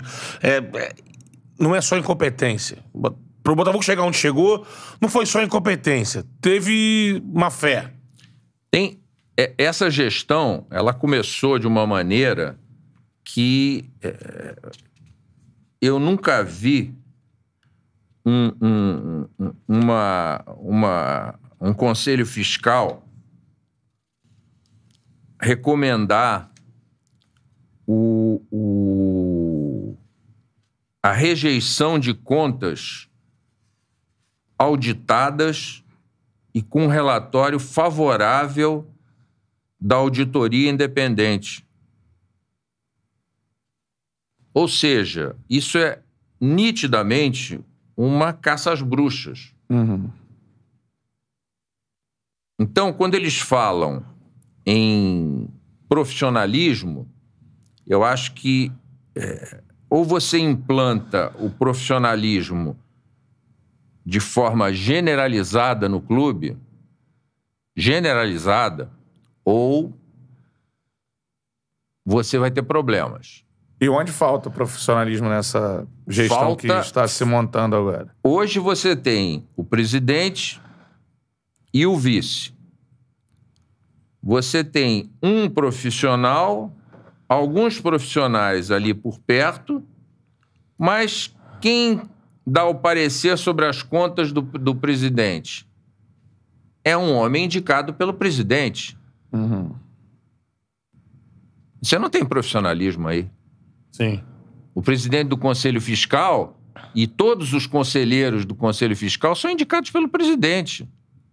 Vieram com a chapa. Eles são oposição a mim, como eu sou oposição a eles. Cadê a isenção? Eles são oposição ao Nelson. Sim. Aí você tem uma auditoria independente, uma empresa paga, De que fora. diz assim: as contas do Nelson Mufarrege estão em ordem. Aí ele e os amigos dizem assim: é, as contas estão em ordem, mas a gente vota contra. Cadê o profissionalismo? Isso é o que aconteceu agora. Aí você pergunta: cadê os erros?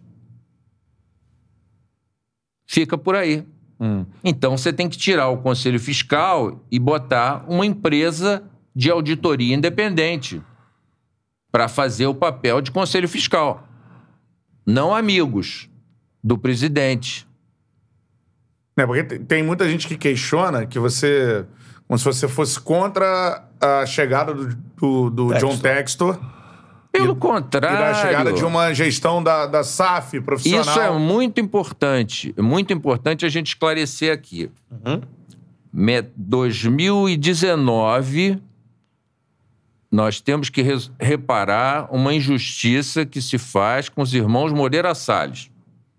Metade de 2019 são os irmãos Moreira Salles que contratam a Ernest Young para entregar um trabalho ao Botafogo, um estudo, ao Botafogo, para que o Botafogo se profissionalize, crie uma empresa para ter o seu futebol profissionalizado. Essa é a história. Começa ali. Gestão Nelson Mufarrege. Eu estava nessa reunião, O Nelson estava presente, alguns outros, Carlos Augusto Montenegro, alguns outros. E a partir daí, nós começamos a trabalhar nisso. Por que, que o Botafogo foi analisado rapidamente? Porque ele estava estruturado para isso. Ele foi trabalhado para isso. As contas do Botafogo foram organizadas. Boas ou más, elas estavam lá, transparentes. O que deve é isso. Por que, que a Ernest Young não teve muita dificuldade para fazer o trabalho? Porque as contas do Botafogo estavam ali arrumadinhas. Então, não adianta as pessoas falarem, quererem falar esse, é, é, é, essas fake news de que as pessoas eram contra, falar mal do Mufarrege, falar mal do, do Montenegro, falar mal do Carlos Eduardo, falar mal do, do Ricardo Rotenberg. Que essas pessoas trabalharam durante dois anos pela SA. Hum. E votaram no conselho. Que nem, não tem o menor sentido você trabalhar por uma coisa e chegar lá e votar contra. Você votou a favor, por exemplo. Claro. Não Mas só com ressalvas não e tal, só é não, galera- Hum. nem não tive nenhuma ressalva, votei a favor porque não tem mais alternativa, não tinha mais alternativa o Botafogo. Uhum. O Botafogo não poderia ter passado por uma situação como passou o Flamengo? O Botafogo tinha que ter passado Que não por- precisou recorrer a SAF ou algo, algo do tipo? não, não porque o Botafogo teria que ter tido uma injeção de capital como o Flamengo teve. Hum. Que a Globo injetou no Flamengo 100 milhões por ano a mais do que injetou no Botafogo. É, tem essa desigualdade em relação à Que distribuição de cotas por conta da torcida. Que por enfim. coincidência, já que o presidente Ah. citou o antecessor, que se acentuou na gestão do Maurício, né? Claro, que claro, ele que destruiu o Clube do, dos 13. Do rombo do Clube claro, dos 13. Claro, claro, claro. Ele até tem uma entrevista, se não me engano, com o PVC, onde o PVC aperta ele, mas, presidente, o senhor está se vangloriando que conseguiu um valor acima que o Botafogo nunca conseguiu. Só que, com isso. Ficou em último o topo lá, é. aumentou Isso. três vezes mais. Vocês tinham diferença de duas vezes, uma vez e passou para três vezes. Tem toda a razão. Né? É, e só pra ficar. Porque a- a- o, que, o que eu percebo também é que a galera coloca a gestão amadora do Botafogo como se fosse uma coisa e agora é um novo processo. E essa gestão é, a- amadora, né, que é a parte política do clube, fosse uma outra situação. Você descola o seu período de gestão dos outros presidentes, é isso? Você enxerga que sua gestão foi mais correta, mais austera do que dos Reparadora, outros né? presidentes, é isso? Olha, eu, eu, eu coloco o- os procedimentos porque é, é muito importante. Hum. É, eu fui mal interpretado quando eu fiz essa colocação de que eu era amador com orgulho. Por quê? Eu tive na minha vida a felicidade de ter conhecido figuras ímpares da vida do Botafogo. Hum. Eu conheci Carlito Rocha, eu andei com Carlito Rocha no jardim de General Severiano. Eu conheci Augusto Paranhos Fontinelli, fundador do Botafogo. Eu conheci Brandão Filho, eh, vice-presidente de futebol, bicampeão 61, 62. Eu conheci Sandro Moreira, João Saldanha. Quer dizer, se eu eu ouvi dessas pessoas o que era o Botafogo, né? Do seu Carlito, então, era de... Do seu Carlito, eu conto um episódio Serem que- apaixonados, assim, pelo não, do seu, do seu Carlito, é, quando falavam das cortinas, eu passei a entender por quê. Porque eu fui pegar o seu Carlito para uma reunião política em 1981. Ele morava na rua Santa Clara. Nós entramos no carro, o seu Carlito, o carro desceu a rua Santa Clara, o motorista ligou a seta para entrar na Avenida Copacabana.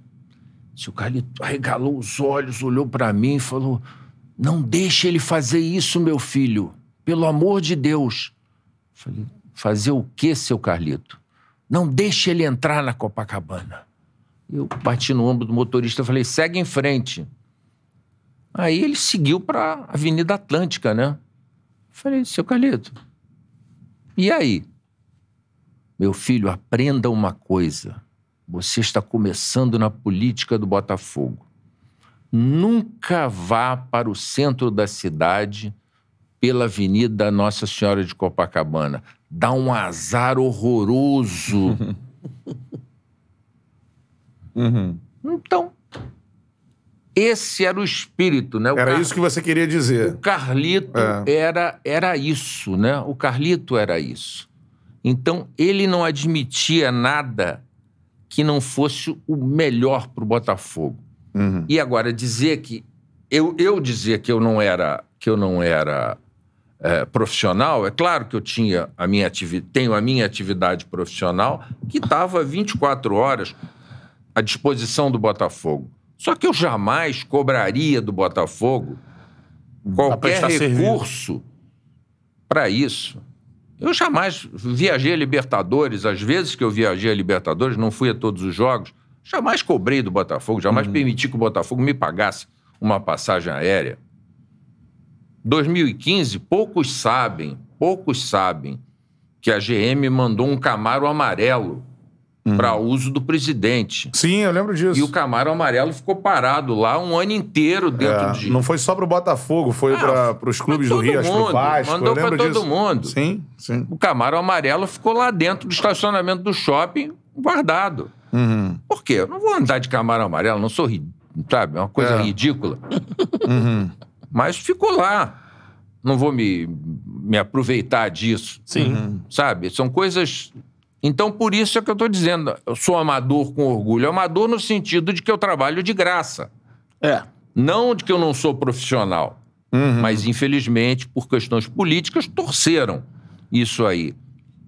Mais pelo momento, chegando, um- virando É, e hoje, SAF, e hoje né? nessa situação, a gente acabou de citar o Flamengo. O Flamengo é uma diretoria é, que né, Amador. expõe um profissionalismo, mas é amador, porque é o as presidente. pastas tem um é. diretor executivo. Não, né? e tem vice-presidentes espalhados, é política. É, Você é tem assim. aquilo O Flamengo que- não se tornou uma empresa. Não.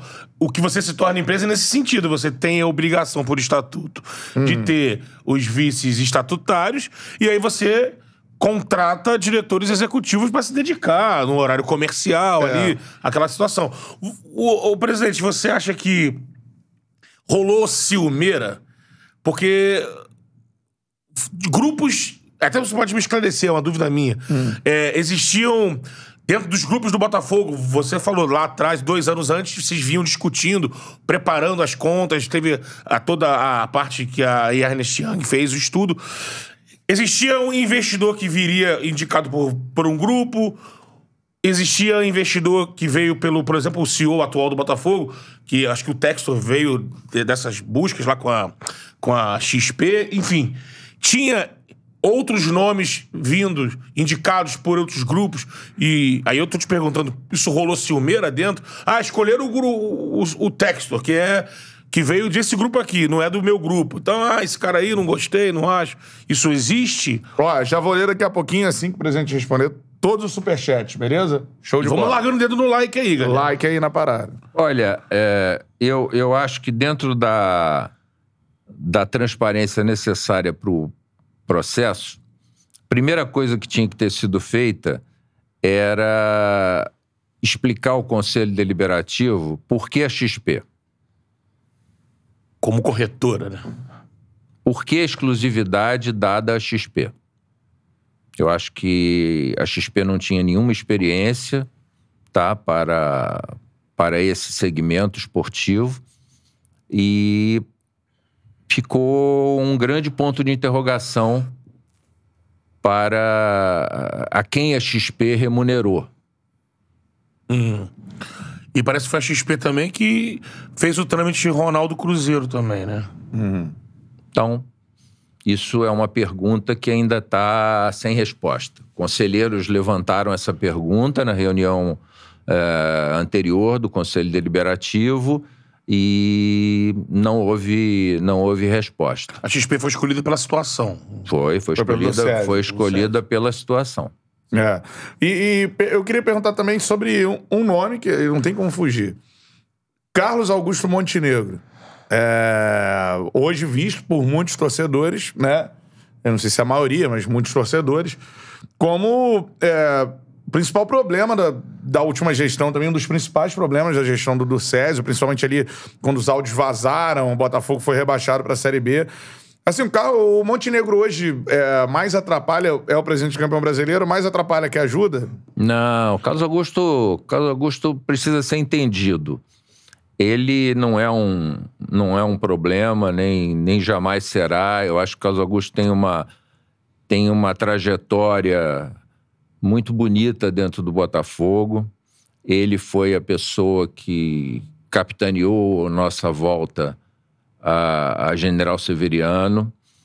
Eu fui vice-presidente geral dele briguei com ele, abracei ele, beijei, discuti, enfim. É, ele tem o jeito, o jeito dele, né? E, e a gente tem que saber conviver com ele. Mas é um botafoguense apaixonado, me ajudou como espo- espontaneamente quando, quando eu fui presidente e nos acompanhou nas viagens na, na Libertadores. É um grande articulador político, tem uma, tem uma capacidade, tem um potencial de, de, de ajudar o, o- o- o Botafogo. E futebol é um negócio, é uma grande loteria, né? Tem horas que você que você acerta e tem horas que você não consegue tirar o rendimento daquilo, né? Daquilo que você pretende, não consegue chegar naquilo que você pretende. Agora, eu acho que o saldo dele é sempre, é sempre positivo. É mesmo? É. Porque, é, porque o que a galera diz normalmente que hoje o Montenegro atrapalha bastante o Botafogo. É, E mas- nesse processo todo, se a gente for pegar os presidentes eleitos, o Montenegro tem uma participação, tanto no Mauro Ney, né, de indicação, Sempre pelo menos. dependiam do apoio Ou dele. do né? apoio do Montenegro durante Pois esse é, tempo todo mas- para serem eleitos, Mas né? se você olhar ah, o, o Twitter, você vai ver que a torcida está com raiva de todos nós. Todos nós. Ela, ela é crítica, ela endeusa o, o CEO, o CFO, o UFO e critica todos nós. Quer dizer, é, acho que é o momento. A gente tem que entender isso. Quer dizer, é um modelo que não, não foi capaz de, de dar a eles aquilo que eles esperam. Né? O torcedor quer o, o seu clube forte, Sim. quer o seu clube vitorioso. Né? É, a gente sabe, é, eu, mais velho aqui do que vocês, eh, passei por esses, por esses momentos, vivi um ano, eh, talvez o pior ano da minha vida tenha sido o ano de 1971, que foi né, de perder o campeonato brasileiro, chegar em terceiro no brasileiro, perder aquele, aquele carioca para o Fluminense do José Marçal. Foi o último que eu me lembro de chorar no Maracanã, chorei desesperadamente. E isso marca uma geração, né? Isso marca 72 em seguida, perdemos o brasileiro para o Palmeiras. Então, a gente entende que a, que a, que a torcida é, quer vitórias, né? Então, quando eu digo, poxa, nós quase chegamos na Libertadores, eu, cara só me manda, né? Poxa, vai pegar um ônibus, Oicep. Porra, eu quero ganhar, eu quero ser campeão. E a gente entende isso e pede desculpas a eles por não ter conseguido fazer mais. E estamos aqui para torcer e apoiar o, o nosso americano para que ele tenha Sucesso. muito sucesso. Então, então, você falou, né? O torcedor quer, é isso, de todos os times. né? O torcedor quer ser campeão. é, e é isso que tranquiliza. Roberto, eu quero, eu quero que os nossos sejam felizes. Eu quero que os outros se danem. Né? No caso de você, o Botafogo, né? Mas eu queria saber, com, essa, com esse rompimento e com essa nova fase, com o Textor à frente, que, que o senhor falasse? O que, que o, senhor, o senhor espera? É a virada que tinha que acontecer? Como é que o senhor está avaliando os primeiros passos, é, as primeiras tomadas de decisão dele, né? É, queria que o senhor falasse, né? Disso tudo que começou a acontecer, porque assinou de fato há pouco tempo. Então as coisas estão no meio do caminho. O Botafogo está sem É, treinador. publicou agora aqui É. no Instagram do Botafogo, start pro futuro. Start, assim, né, tá? então. Aquele, o jogador, né? Que era do Guingamp, né? Da França. Parece que tem um Piazon nesse mesmo processo e deve começar a pipocar agora. Mas como é que o senhor tá vendo isso tudo, todo esse movimento, a menos de um mês da estreia do Campeonato Brasileiro? É, eu acho que eles estão um pouco atrasados, né? Mas é, faz parte do processo, é um primeiro, é um primeiro momento. Acho que não sei como é que o Mazuco vai cuidar dessa, dessa estrutura. Acho que ele podia também, o Textor podia ter eh, a assessoria de um, de um homem experiente de futebol. Eu acho que seria muito, muito importante. Não só um brasileiro, executivo, assim, um cara que você um- teve como Antônio Lopes. É isso que você diz, assim, por exemplo, ou não? É, esse você citou, é um extra série, é um homem de uma imensa capacidade, um homem que ganhou rigorosamente tudo que disputou. Mas um cargo nesse nível, assim. É, e é uma pessoa que conhece, conhece campo, conhece bola e. Bastidor e- também, né? E conhece bastidores. Então. E conhece jogador, né? Ele vai buscar, ele tem, ele tem conhecimento, conhe- tem relacionamento com os, com os jogadores, com os ex-jogadores. Quer dizer, se o Gatito tá no Botafogo hoje, é graças a ele, né? Que foi treinador do pai do Gatito. Então, realmente, eu não, não, não tenho dúvida que é um, um- seria um homem de primeiríssima qualidade para orientar essa montagem de um, de um elenco pro Essas faltas, esse cara Botafogo. mais boleiro. boleiro, boleiro, boleiro Além do conhecedor. executivo. E conhecedor, né? Porque depois você fazer uma seleção estrangeira é, e fazer essa seleção render é, não é fácil, né? Não é Sim. fácil. Mas vamos torcer, vamos torcer muito e esperando que ela que essa seleção renda aí o mais rápido É. possível, que use o mínimo possível aquela camisa azul e use sempre a, a- a alvinegra. Aí você acha que vai ser um Botafogo. É, porque a galera espera isso e o que se projeta é isso. Super poderoso, brigando por títulos é, de, de Libertadores, assim, num curto, médio prazo. Acha que, que vai se transformar de fato nesse nível de. Sem esquecer que tudo leva. Tudo precisa de um processo. tempo, é. Processo. Claro, eu e não- brasileiro não, eu não- eu não- gosta de processo. E eu não acredito que seja, que seja assim, não, de repente, porque a gente vê o exemplo do Crystal Palace lá, nos, lá na Inglaterra e sabe que é, os outros também querem, né? Os outros também estão lutando para e. Aí o Botafogo, é, nesse processo, tá à frente, mas vem outras SAFs aí, né? Já Você- veio o Cruzeiro, agora o Vasco também, Você então. vê quanto o, o Atlético Mineiro investiu Atlético Mineiro para investindo, Palmeiras. para né? chegar lá, né? Então, não, não, não é só o Botafogo. Eu acho que o importante é que o Botafogo se, col- se coloque como um competidor e não como um, um elemento que vai disputar o, o- o grupo de trás, que, que não vai ter chance. O Cantarelli levantou essa bola, até foi que lembrei disso aqui. é, sobre as outras SAFs que estão pipocando. E eu tenho a minha opinião, não é nenhuma dúvida minha, não. Eu, eu acho que você vai, você vai me responder mais ou menos o que, que eu acho. Mas é porque a galera, o torcedor, quem acompanha, ainda tá muito perdido em relação a esse movimento que acontece. A gente estava até tentando trazer aqui no- na, na nossa charla alguém da XP, outras pessoas É, de outras e SAFs. isso é bom falar pra galera é o seguinte: a gente quer a galera do. É, a Todo- galera do. Te- Quem sabe John Textor aqui no É, Charla, o né? Miguelzinho vai fazer o, o translator aqui. É, John inglês Textor. Why é... not, né? Why not? Why not?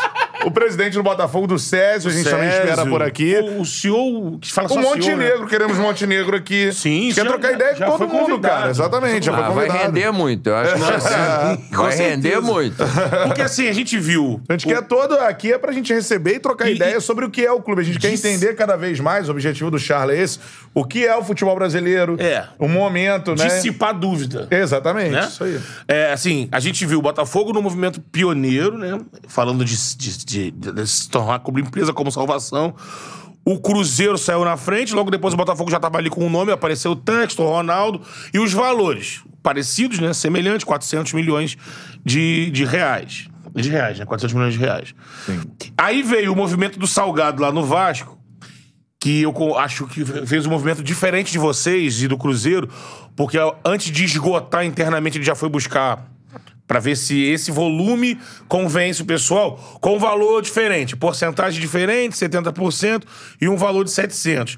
E agora surgiu a notícia que as partes não confirmam, mas o próprio Capelo que deu no blog dele, do grupo City, que é do, do lado de, de Dubai, né? Abu Dhabi. Atlético Mineiro. É, oferecido um bilhão e tal. E aí o pessoal fala, pô, mas o Botafogo é um gigante, o Cruzeiro é um gigante, 400, o Vasco tá fechando aí por 700, o outro é um bilhão e tal. Aí é que fica a pergunta, né? O- como é que isso é? Eu acho que isso, a régua que, que baliza isso daí é momento, é, time com pires na mão e tudo mais. É.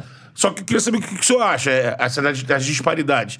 É por aí, lá dentro da votação do conselho, isso foi discutido? Alguém pediu, ó, oh, Botafogo vale mais, como é que é? É, Teve explicação da outra parte, né? Por que, que oferece aquele valor?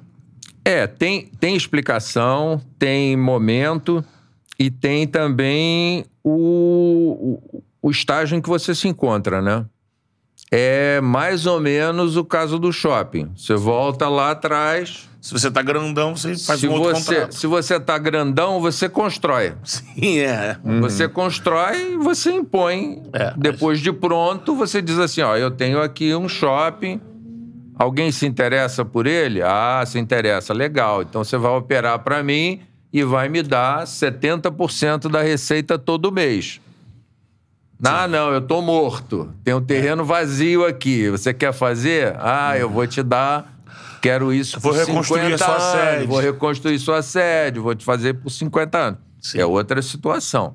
Então, no caso do, no caso do, do, do Botafogo, no caso do Cruzeiro, a realidade eram, as realidades eram muito próximas, né? Você ia ter graves dificuldades. A gente viu como o, o, o nosso time, o, o, time do Botafogo, enfraqueceu do- da Série B para o, o Campeonato Carioca. É. Sim. Sem Quer condição dizer, de renovar com os jogadores do Mirassol, do Bahia. Esse, esse time no brasileiro é, é, é, é um perigo. Perigo. É um perigo, né? É, certeza. A gente vai ficar numa situação é, muito difícil. Então, realmente, estava no, no limiar de, um, de, de uma crise muito, muito grande. Aí você é obrigado a, a fazer concessões. É. Só pra completar aqui, post oficial do Vou Botafogo, né? rapidinho, tá? Felipe Sampaio é o primeiro reforço da era John Textor no Botafogo. O zagueiro chega pra reforçar o elenco alvinegro. Seja bem-vindo ao Glorioso. Aí tem aqui é o vídeo do Felipe Sampaio, portanto, primeiro é, jogador contratado aí na era John Textor. É então, bom? Então, aí é que tá, né? Vamos conhecer. Vendo o Guingamp da França. Mas pode ser um bom zagueiro, né? E o Guingamp é bom? Guingamp hoje na França não, né? Mas às vezes você tem jogadores na Europa que voltam e fazem, fazem sucesso por aqui.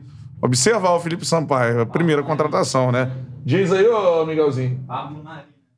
Pablo Maria é um exemplo, bom exemplo. Pablo Maria era do La Coruña na segunda divisão da Espanha e foi campeão da, da Libertadores. Acho que vale aí a análise, né? Enfim, eu demonstro desconhecimento, deveria conhecer, mas não conheço. Eu também não, Felipe fique, fique tranquilo. Acho que ninguém conhece ele. A galera participando, é, mandando superchats a todo momento. Aí eu vou lendo superchats aqui, vou dar uma batida de superchats pra gente, pra gente adiantar. O Pedro Formiga, eu li a relação ao caso do shopping. É, e outra coisa que ele pergunta: você ainda consegue defender que a arrancada de 2016 foi fruto do planejamento da sua gestão? Foi fruto de planejamento a arrancada de 2016?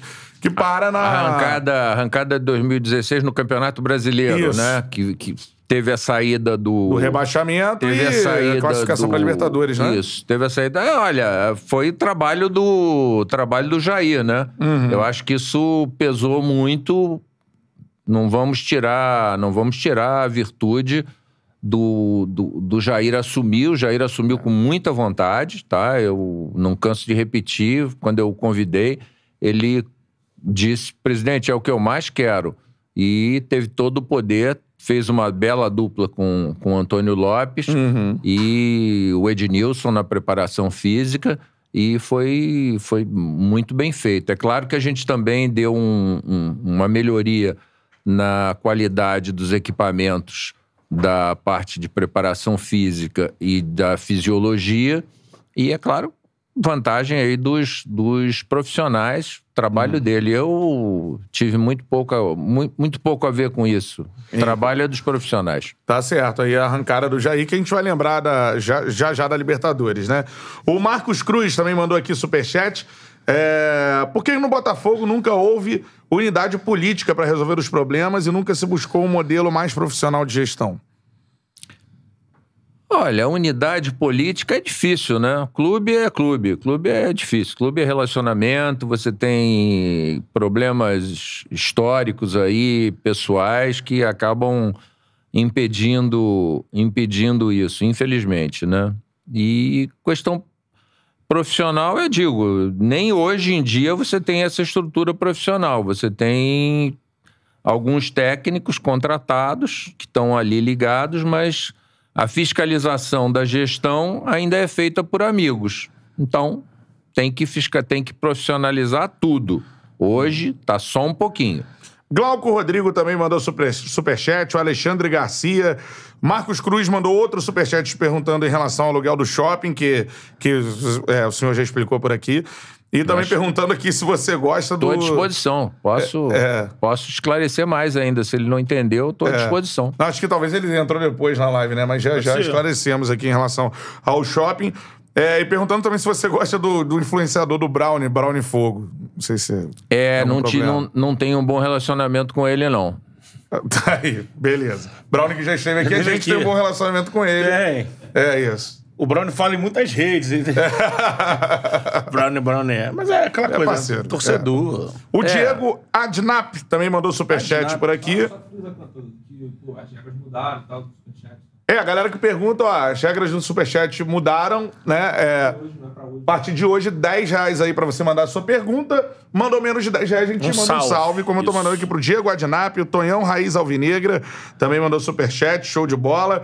É, e o Vitor Miranda pergunta uma situação também que é perguntada por muitos aqui, sobre é, sócio-torcedor votante com uma adesão, que você tinha prometido, segundo a galera, que você é, colocaria os sócios-torcedores para para votarem também, né? Como já é feito em alguns clubes no Brasil, não todos.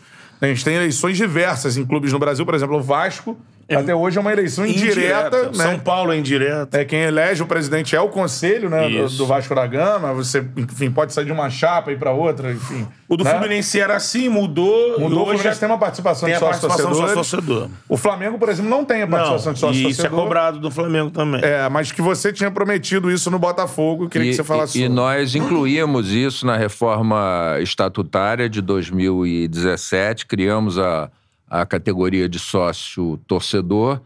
Agora, o que eh, havia sido prometido, quer dizer, havia sido vendido esse peixe pelos por alguns influenciadores, é que os torcedores iriam votar pagando os R$ 14,90. Só que é, o programa sócio-torcedor é uma coisa e o sócio do clube é outra. Então, você não pode querer que o sócio-torcedor pague menos do que o sócio que paga menos para votar. Né? Senão você vai ter uma disputa judicial imediata. Então, nós criamos uma categoria, está lá dentro do estatuto, que não pegou, não funcionou, mas foi o, o possível e não conseguimos eh, viabilizar um custo menor para esse, para esse sócio torcedor votar eh, no clube. Ele é só sócio-torcedor no, no estádio, né? Tem acesso ao estádio, mas dentro do clube ele paga o mesmo praticamente do que o sócio proprietário. Tá certo. Então aí a justificativa é. Mas existe a Ah, categoria, foi criada e está no estatuto. Tá no estatuto, né? Tá, tá no Mas ela estatuto. não é exercida com frequência? Como é que isso se dá? Não teve não, adesão. Não, tem, não teve muita adesão. Hum. Não teve muita adesão. Mas quem qualquer pessoa pode se tornar ser um sócio, sócio torcedor e votar. e votar. Com essa tranquilamente. categoria de voto. Com essa Ah. categoria. Ela vota, existe e vota. Tá certo. Então aí a justificativa do CEP. Pablo Luiz também mandou superchat, mas quem por aqui, cara? Pablo Luiz, Vitor Miranda. Vitor Miranda, já li vários dele por aqui. E ele tem mais, mais um superchat, ó, mandou. Como ex-presidente atuante na política desde 93, sente tristeza... Desde 82. Desde Vitor. 93, perdão, eu que, que li errado. Desde, é mais desde antigo. 82. Desde 82, ah, se- Sou antigo. É, sente tristeza ou vergonha do clube ao che- é, chegar a precisar a ser vendido para um americano? Foi um fracasso isso na sua, na sua visão? Sócio, torcedor, votante, uma adesão. Ele, ele mandou aqui. É isso. Sinto tristeza. Tristeza, com certeza. Vergonha não. Vergonha não, porque é, eu jamais sentirei vergonha do Botafogo. Isso é. Nem que a gente tenha que se reunir ali na, no manequinho para sair dali, manter um Botafogo amador. Qualquer circunstância, o Botafogo vai estar sempre vivo e ele vai ser sempre motivo de orgulho por todas as suas tradições, por tudo que ele representa, por tudo que ele conseguiu para o futebol brasileiro e para o futebol mundial. Nunca, vergonha nunca do Botafogo. É, e a gente né, já falou sobre várias questões polêmicas, acho que é, é o que a gente já esperava do, do Charla, mas vamos falar agora sobre um período bom da sua gestão, que foi a Libertadores, né?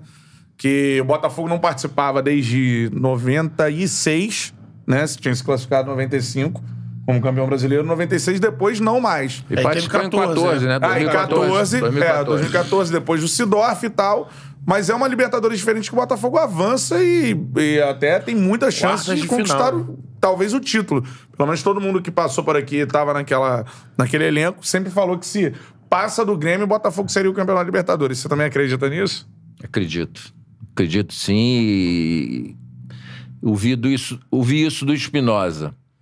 Porque Na época ele era. Trabalhava com o Renato, né? o Espinosa estava na época no, no Grêmio e depois veio pro Botafogo. Eu fui lá dar um, dar um abraço nele.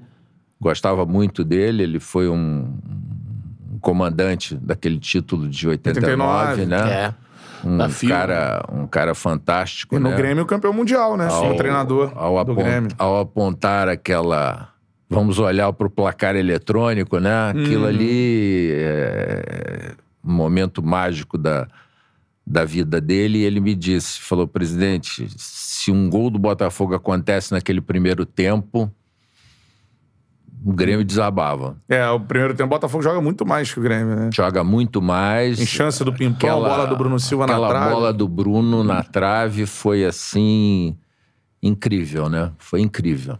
É, o momento mágico do futebol que ele te deixa no, no limiar da de tudo, do céu e do inferno. É, porque você, é, hoje, você, às vezes vem à sua mente assim que você poderia ser o presidente do Botafogo, campeão da Libertadores, né? Putz, nem nem fala, Isso eterniza, né? nem fala. O senhor tem alguma história curiosa? De... Porque com certeza Acabou o tem, jogo, né? eu fiquei pensando ali, fiquei pensando, pensando. Foi difícil, foi difícil. É que é uma. Digerir, né? é- é- provavelmente você sabia ali no dia que é, era aquela oportunidade, né? Era, era, era, era só aquilo. Era só aquilo. É. E aqui também, né? Se o, se o venezuelano dá aquele pênalti no Gilson, Sim. É, no jogo daqui, que o jogo Rio, daqui né? foi É, ruim, o né? jogo, meio o truncado. jogo muito truncado, né? O Grêmio, o Grêmio entrou pra não jogar. Mas é, no segundo tempo, aquele lance no, no Gilson ali, se ele dá aquele pênalti, o, o Grêmio ia ter que sair, né? Sim. Então, podia ter sido diferente também. É verdade. Imagino que numa trajetória dessa, né, de, de Libertadores, chegando tão longe, várias histórias acontecem no caminho. perrengues, se o senhor lembra de algum, o senhor disse que não foi em, quase, em todos os jogos fora, né? Não fui, não fui. Mas se o senhor lembra de alguma situação assim que marca o senhor até hoje e que se caso o Botafogo levantasse a taça, seria aquela história que, pô, lembra? Pô, pra valer esse título que a gente passou, tem uma história dessa, que a gente aqui gosta de tirar essas histórias curiosas, assim. Olha, uma, da- uma das. Algumas histórias, né? Uma, uma, uma história lá em, lá em Medellín. ah, a a- antes, antes, Santiago do Chile, né? Os, os carabineiros chilenos, eles não estavam do lado para proteger os torcedores do Botafogo. Eles estavam do lado chileno, para proteger os chilenos dos botafoguenses. E oprimir os botafoguenses. Jogar, os chilenos jogaram tudo em cima dos botafoguenses É, lá à né? vontade. Botafogo Colo-Colo, ainda na pré-Libertadores. Botafogo e Pressão. Colo-Colo. Co- Colo-Colo. A pressão violentíssima em cima daquele, daquele jogo, né? E você com dois minutos de jogo leva um gol contra ali do do nosso zagueiro, né? Então, É. do Emerson Silva, né? Foi. Emerson Santos, né? Não lembro. Enfim. Mas foi, é, foi o gol Foi- contra o Colo-Colo. Foi o Silva, né? O Silva, Emerson Silva, é, tem o Emerson Santos também, que era o, Palmeiras. era o, sub, o nosso sub-20, né? É. Emerson Silva, isso aí. É. E aí, quer dizer, aquele negócio, né? Nós estávamos, botaram a gente num camarote, que era um camarote que dava, tinha uma, um- uma separação mínima, assim, da, pra tribuna chilena, né? Não tinha nada de separação. Aí, Pimpão empata o jogo, né? 39 do segundo tempo. Pô, o pessoal começa a falar e os, os chilenos já estavam tirando foto da gente e tal. Eu falei, ó, segura, os, os caras começando a se levantar. Eu falei, ó, só tem seis pessoas no camarote, três são homens só. Eu não quero apanhar aqui, não. Vamos, vamos segurar e tal. Mas depois que eles levaram o gol de empate, eles também não fizeram nada. E foi um jogo tranquilo de, de sair, foi muito, muito bom. É. Em, em Medellín fomos muito, fomos muito bem recebidos, ainda estava sob um- aquele impacto do, do- Da- da, da queda da Chape, né? Chape, né? Foi contra o Atlético Nacional, né? Foi, foi contra o É, Atlético foi Nacional. essa situação, foi, né? foi muito, foram, foram muito corteses e tal. Eu até perguntei para eles, porque eu vi que as cadeiras iam até o gramado, né? Uhum. Falei, mas tem separação nenhuma? Falei, separação? Não, que não precisa de separação nenhuma. É. E aí foi engraçado que a Globo tinha levado lá um, um mulambo uniformizado, né? E botaram lá junto com a torcida do Botafogo, né? Os caras botaram ele pra correr, né? Xingaram o cara e tal, e coisa. Não saiu aquele negócio de torcida brasileira aqui e tal. Botaram o sujeito pra correr. Que e esse cara? A Globo levou? Levou, levou, É. levou. Botaram o cara pra correr lá. Fizeram muito bem, né? Pé frio danado. Foi lá torcer contra, óbvio. Óbvio, foi torcer contra. Ele, esse jogo, se eu não me engano, foi o gol do Guilherme, não foi? Foi, Guilherme fez Guilherme, o segundo. Camilo cara, é. fez o primeiro e Guilherme É. fez o segundo. Exatamente. Mas, e essa Libertadores também, a gente estava conversando antes, ela torna um jogador de hoje ídolo do Botafogo, que é o Gatito, né? Sim. Uma história interessantíssima, um jogo contra o aqui, Olímpia. né, do... É, foi nesse jogo que ele, que ele fala aqui, eu vou... Garante ali os gols que eu pego três aqui. É, pega o 3 e pegou. Contra o Olímpia. Contra o Olímpia, né? Isso, Olímpia. contra o Olímpia Que o lá. Jair E, contou aqui, né? e Olímpia. é o seguinte, né? O Elton Leite era o titular do Botafogo no jogo. né? E ele sai, o Gatito... Sai contundido. Enfim, e você disse aí que quem leva o Gatito pro Botafogo foi o Antônio Lopes, Tony é Lopes. isso? Tony Lopes. Ele, E ele atra- era ele muito questionado atravessa, no ele início, né? atravessa o negócio, ele pede ao pai, ao Roberto, Roberto, e diz assim: Eu preciso do teu filho. Sim. O Gato Fernandes, né? O Gatito que só apareceu porque o Flamengo contratou o Muralha no Figueirense, né? E aí o Figueirense, o, o Figueirense vendeu o Muralha pro Flamengo, o Gatito virou titular. Fez um brasileiro Sim. magnífico e aí chamou a atenção da galera, o Botafogo foi buscar. É, mas no início, É, chegou pra ser O banco. torcedor do Botafogo não gostava do Gatito, né? Falei, Até aquele o- jogo. o Lopes, a gente precisa desse, desse goleiro. Esse Uhum. vai ser o nosso goleiro. Uhum. E aí vem o Gatito e consegue veio, aquela. veio o Gatito e o Gatito é um cara corretíssimo. É, né? corretíssimo.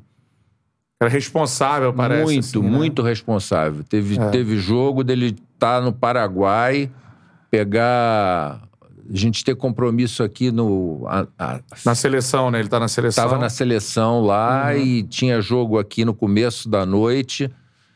Ele. A gente arrumar um. um- mandar passagem para ele, ele pegar o voo, passar o dia inteiro viajando naquelas escalas de Assunção, São Paulo, isso, desembarcar aqui e ir pro, pro Newton Santos jogar. É, isso é importantíssimo falar pelo momento que ele teve agora, que ele ficou muito tempo Não, olha. sem jogar, né? Injusto. Qualquer crítica ao Gatito, o Gatito é um cara muito sério. Muito É, né? sério mesmo, profissional do mais alto gabarito. É, e é bom falar isso também, porque ele tá começando a voltar a agarrar. É, então. Eu, tô- eu tenho narrado os últimos jogos do Botafogo aí. É mesmo, é? É. e ele tá, ele tá bem, tá voltando a. Então, nesse processo novo aí, eu acho que tem que começar com- pelo gatito, né? Claro. Nem pensar em goleiro pra trazer. Não, de jeito nenhum, de jeito nenhum. Tem que prestigiar quem tá, quem tá aqui. É. E tem, e tem qualidade, né? Ele tem muita qualidade, tem experiência, né? Goleiro internacional. Sim, sim. Muito confiante, né? Goleiro, goleiro internacional. É isso.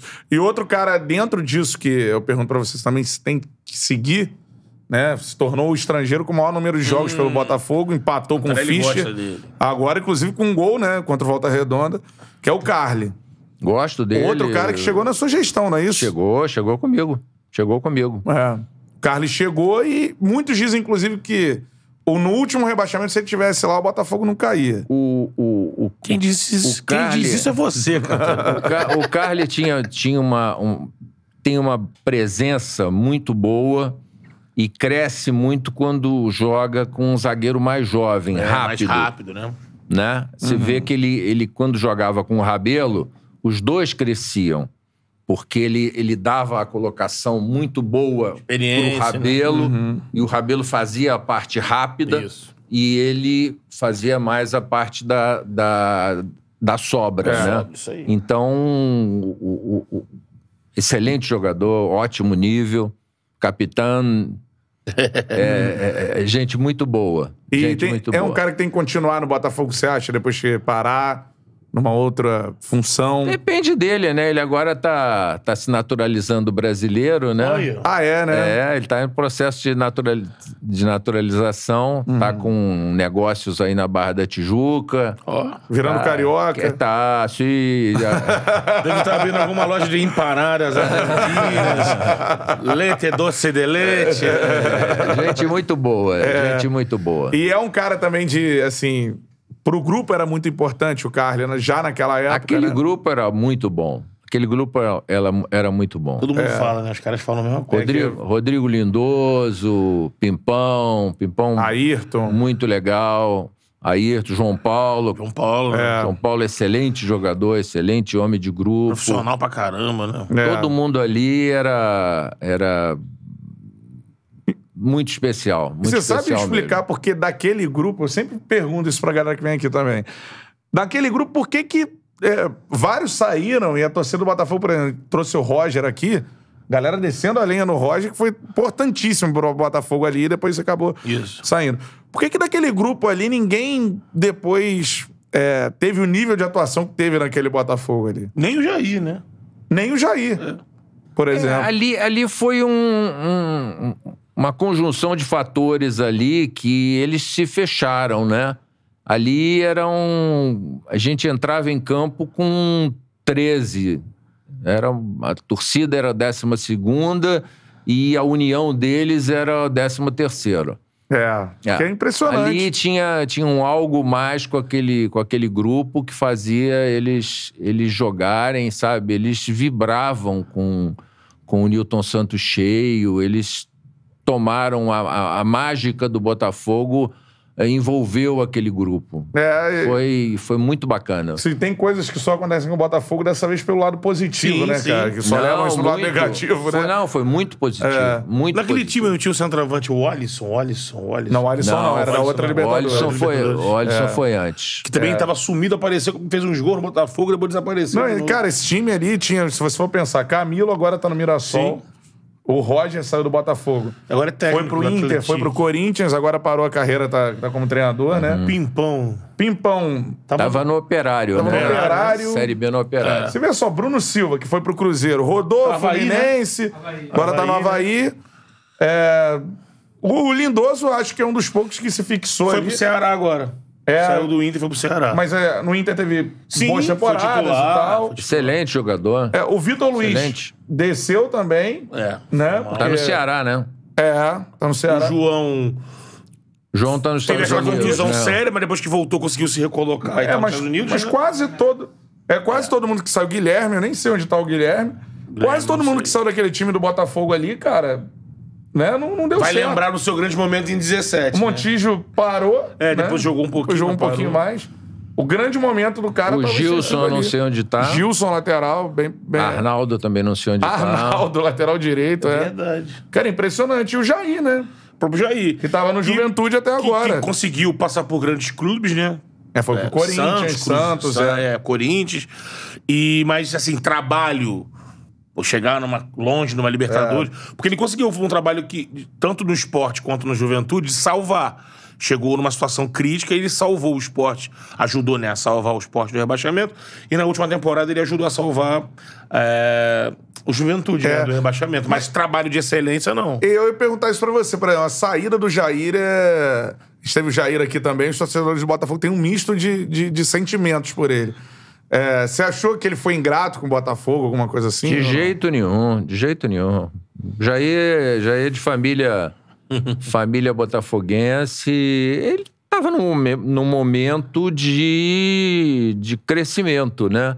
Vinha de fazer um, um trabalho de grande qualidade, né? Não, não, não- não podia, não podia ser de outra, de outra maneira. Eu não participei eh, da negociação que o clube fez com ele. Eu tentaria que ele ficasse, mas acho que não. No, no, no caso ali, ele foi profissional. Mas você acha que é, não foi, foi profissional ou não foi ingrato? Não, Mas ingrato, talvez ele- ingrato não. Mas talvez ele tenha tomado uma decisão errada, então ele poderia ter continuado mais no Botafogo, assim. Não Você sei, porque o modelo, o modelo que, que foi adotado em 2018 era um modelo Hum. terrível, um modelo que tinha Já era carregava em si com já, o- já. carregava em si o germe do, do fracasso. Era o modelo do Anderson Barros, né? Uhum. Que não não ia funcionar. Então você acha que ele saiu por isso também? Eu acho que ele saiu numa, numa boa hora. Uhum. Eu acho que ele saiu numa boa hora. Você fala, Betão. É, então, quero perguntar pro presidente da que foi um embate, assim, que durante a sua gestão inteira, essa rivalidade dos presidentes pulsou no Rio de Janeiro, né? Ah, é verdade, temos que tratar O disso. presidente, o CEP, do seu lado, o Botafogo, ele já, chegando no Botafogo, exatamente ele assume em 2015, né? O Bandeira vinha de 2012, já estava partindo até pro seu segundo mandato. E ali, se, se- se- como é que começou, presidente? A gente vai falar disso agora. Como é que começou? Foi lance de arbitral na FERJ, e aí tinha o Flamengo... Eu lembro que nessa época o Flamengo era muito diferente da gestão do Landim, a gestão do Bandeira era muito combativa com a FERJ, é, batia muito de frente. A FERJ acusava o Flamengo, e aí a FERJ tinha o apoio dos outros clubes de vocês. Aí você diz até o Eurico, você, é, de que o Flamengo estava se isolando, né? E o Bandeira é, acusava a FERJ que qualquer um tinha mais peso do que os clubes na votação. Ele até citava "Ah, a Liga de Varriçai ter mais importante que o Flamengo para a FERJ. Foi aí que começou. Mas, com todo respeito, mas Varriçai é mais importante que o Flamengo, né? Aí o senhor tá falando. começou ali na- nas reuniões do arbitral? Onde começou essa rivalidade entre Pouquinho vocês? antes. Pouquinho antes? pouquinho antes. É, eu- É, era uma rivalidade, você com o Flamengo ou com o Bandeira? Olha, é, basicamente com ele, porque o, o- eu tenho um, um- um grande amigo na, na- eu nem sei se ele ainda está na diretoria do Flamengo, mas é do, do grupo do diretor do Flamengo, Gustavo Oliveira. Lá, tá lá. Tá lá. Grande amigo, gosto Comunicação. ó. Gosto demais dele. E a gente foi para um. Eu tinha assumido, ele falou, pô, vamos bater um papo e tal e coisa. Eu falei, claro, perfeitamente. Marcamos na, na, na churrascaria ali do Botafogo. Uhum. Aí sentamos, os- tava o, o Bandeira, Gustavo, eu e o Mufarrege. Mufarrege. Carreguei o Mufarrege, três anos, a mala. Enfim, Ah, muf. três anos carregando essa mala. Aí, "Oi, boa tarde, como vai? Como vai, Eduardo? Tudo bem? Com o Gustavo, tá? Abracei o Gustavo e tal. Aí falei com o Eduardo, falei, pô, Eduardo, você é colega de, de BNDES da minha esposa. Ah, é, eu conheço a Rose e tal, e coisa. Pô, bacana. Achei que isso fosse até Aproximar. servir com uma, com uma, uma aproximação. Ele pega uma pastinha transparente. Ó, isso aqui é uma carta que nós estamos.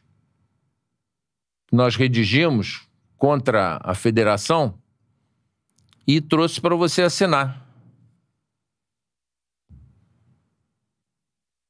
Aí eu olhei e falei: ah, bacana. Tá bom. Vou levar para o meu jurídico ler. Depois eu te dou uma resposta. Dei do lado. Almocei. Falei para o Farrege, esse cara é maluco. Nunca me viu. Me traz uma carta para assinar pronta, sem me consultar, sem saber o que é que eu sou. Não tem jeito. Esse não tem jeito. A partir daí, eu vi que não tinha papo, né? Ou que ele considerava o Botafogo um clube de segunda linha. Falei, ó, foi uma ordem pra assinar isso. não Assina vai, aí. né? Não vai. Tá, tá começando errado, né? E o Eurico é, sempre foi uma pessoa que cumpriu rigorosamente com tudo que combinou comigo. Nunca tive um único problema com o Vasco. Nunca tive. Vasco precisava do, do estádio, eu cedia. Botafogo precisava do estádio. Estreia do Botafogo no Campeonato Carioca de 2015, Botafogo e Boa Vista. Nosso, nosso estádio não estava pronto, não estava liberado. Eu falei, Eurico, tô morto, não tem onde jogar. Tem problema, pode jogar lá.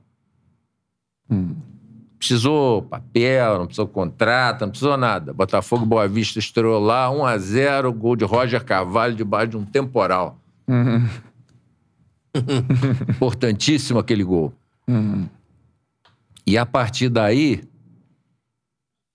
nenhuma chance de relacionamento com, Com bandeira. com o arco-íris. O arco-íris ficou de um lado e nós ficamos do outro. Por quê? Quem pagava as cotas do campeonato carioca era a federação. Eu vou criar caso com o Rubinho? Naquele primeiro momento? Não. Não vou mesmo. Mesmo que o senhor entendesse que precisavam melhorar algumas coisas, mas estrategicamente o senhor não me Precisava bater melhorar muita coisa. Sim. Precisa até hoje, É, né? até o fato da Precisava federação pagar melhorar vocês, muita né? coisa. Mas aí você sentava ali no arbitral, Sim. se diz assim, não vai ganhar nunca. É. Nunca. Então, ou você tenta mudar isso aqui de alguma forma, ou você não vai conseguir. Aí eu tô negociando com o Duba. Lindoso, Madureira, presente do Madureira. né? O Duba é Eurico, Eurico. É verdade. né?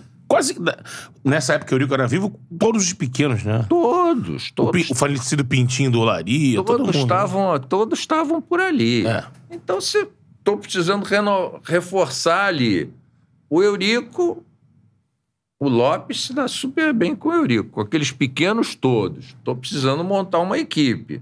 Vou jogar o Campeonato Carioca. Aqui, ali, pega aqui, pega colar.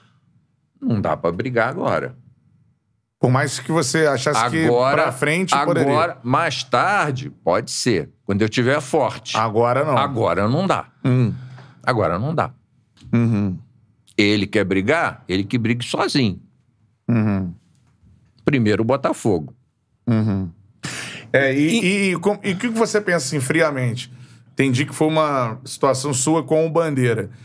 Mas essa questão de unidade dos clubes do Rio, assim, principalmente hoje, que a gente tem tantos casos é, até de violência, enfim. Eu queria que você falasse um pouco disso. Acha importante essa unidade dos quatro pra Não, ter um produto não mais acredito forte? que isso venha a existir nunca. Nunca? Mas por quê? Só no futebol Não, quatro, brasileiro? dos não 12 de- acredito. Dos dois, Liga Nacional. É, estão falando de liga aí, né? Até um assunto momento, do momento. do né? momento. Talvez os 12, mas os quatro do Rio eu não acredito em unidade. Nunca. Nunca. Independentemente do presidente. Antes da proposta de Flamengo e Fluminense para o Maracanã, o presidente do Fluminense estava lá com a gente. Nós estávamos na federação. Mufarrege, Rubinho, presidente do Fluminense, Era quem na época? O era o Abade? Abade? o Abade. É. Abade. O presidente do Bangu, eu, o representante do, do Flamengo, que não achava o presidente do Flamengo de jeito nenhum. O Abade vira-se para nós e diz assim: Eu não sei se nós vamos apresentar uma proposta para o Maracanã. Não tenho a menor certeza, não tenho garantia nenhuma e tal. Na noite da véspera, no dia seguinte, estava lá com a proposta pronta. Dos dois, né? Com, o os dois, Flamengo. com o Flamengo. No dia seguinte. Uhum. Então. Não tem jeito. Uhum. Não tem jeito. Acho que isso nunca vai acontecer. Nem. Não acredito. Aí dando aquele passo, né? Nem se foram. Se, se a questão dos donos. Que eu acho que o Flamengo. hum, Recente, assim, a, a curto, não vai ter uma a SAF, curto é. prazo não vai Não ter. Só, assim. E porque me parece que esse movimento de liga se voltou a ser aquecido com essa chegada dos donos, né? Tanto que É. a CBF fez lá a reunião que ela fez com o representante da La Liga Espanhola, é, montado pela XP. É. Então, assim, me parece que isso faz parte de um processo que, primeiro, Congresso, porque a gente tem que lembrar, a SAF, é, essa história partiu de Brasília pra cá. É, deputado é, Pedro Paulo, o próprio deputado. O filho do. Quem o senhor citou agora há pouco? Esqueci agora. O presidente da Câmara, que era o filho do. do Rodrigo Maia. Rodrigo Maia. Rodrigo Maia. Eles deram uma coletiva falando sobre essa possibilidade que ia votar. E aí isso começou a ser fomentado, fomentado. Então, assim, não sei se isso é um, é um, um pacote maior que foi colocado no Brasil como primeiro vamos entrar na SAF. Depois, essa, vamos forçar essa barra aqui da, da, da Liga. É, no momento em que os clubes tiverem donos, de repente isso acontece? Aí pode ser. Porque o Texas chegou falando de Liga, né? Aí pode ser. Que aí já serão empresas, né? né? Será tipo uma Fiesp da vida, uma Firjan, Exatamente. né? Já terá um outro um outro perfil, né? Outra legislação. O problema é que no Brasil é tudo pelo, pela metade, né? Primeira coisa. Aí pra- fica algumas empresas, outros não. É, por uma liga. Assim, a Espanha é mais ou menos parecida, né? É. Tem time vendido e tem time associativo. Sim, sim. É, mas a gestão do Real, do Real, do Barcelona, mesmo tendo o grupo de sócios, É, não, é bem profissional. Não, você né? não pode ser dono do clube, aí você faz o dono do futebol. Dono do futebol, então, exato. Isso é o Brasil. da Inglaterra né? já não. Praticamente todo É. mundo é uma empresa, tem o seu dono.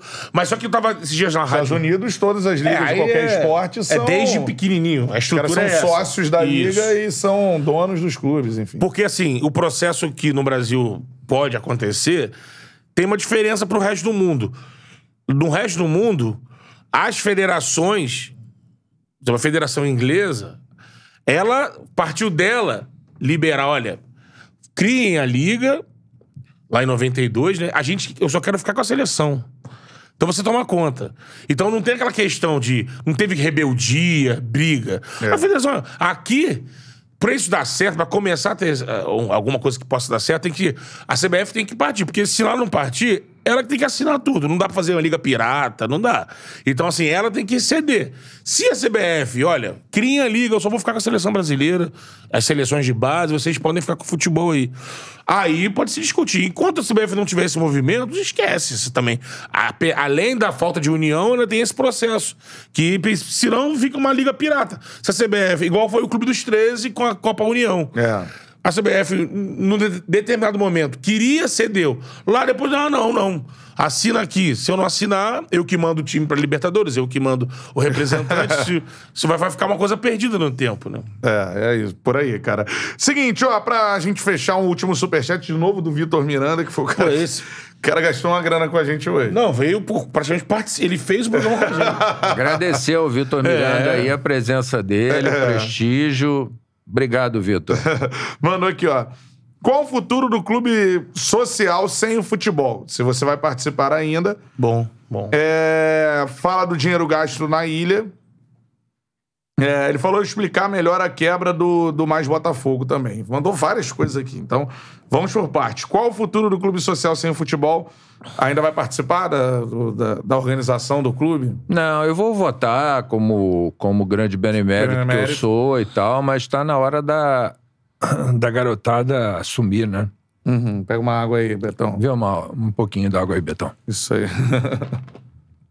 Mas não, não pretendo mais, mais me movimentar, não. Tô morando em Itaipava, Ah. vindo, vindo menos ao Rio, não tenho mais essa disposição, não. Tá certo, cara. E é, você vai participar ainda? Ah, fala do dinheiro gasto na ilha, né? Porque o Botafogo teve esse período na, lá no, Na no ilha. estádio da Portuguesa, né? Isso. É. o dinheiro gasto na ilha seria um dinheiro gasto pelo aluguel de qualquer outro, outro Estádio. estádio.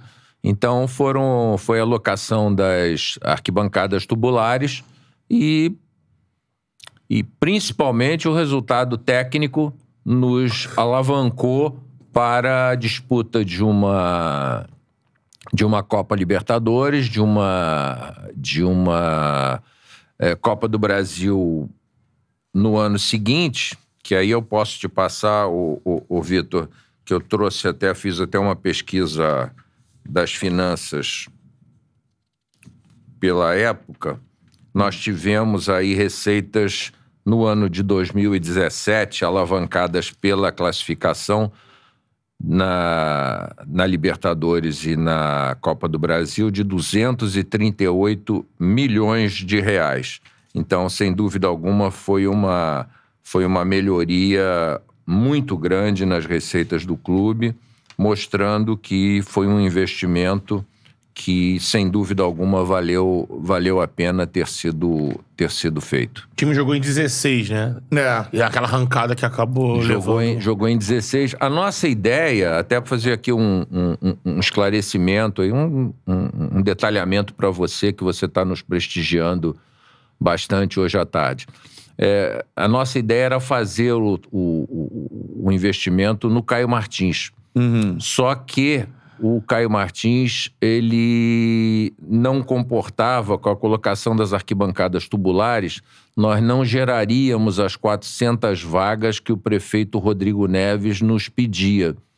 Então, nós não conseguimos atender a exigência da prefeitura de Niterói. E aí conseguimos fazer o acordo com o seu João, presidente da, da Portuguesa, e fomos muito bem recebidos lá. Tenho ótimas lembranças lá. E de lá o Botafogo venceu o Palmeiras, venceu o Atlético Mineiro. Só tivemos dois, dois resultados eh, negativos, um contra o Santos e outro contra o Cruzeiro.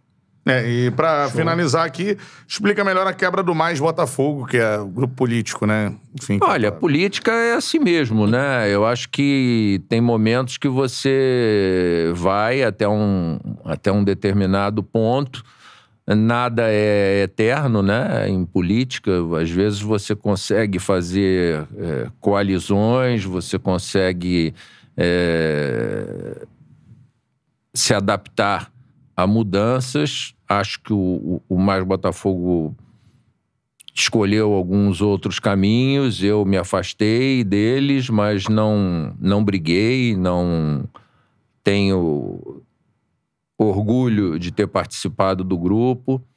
É, defendo as ações do grupo em alguns momentos, É, como defendi agora o- a reprovação do balanço das contas do, do Nelson, que eu achei absurdo.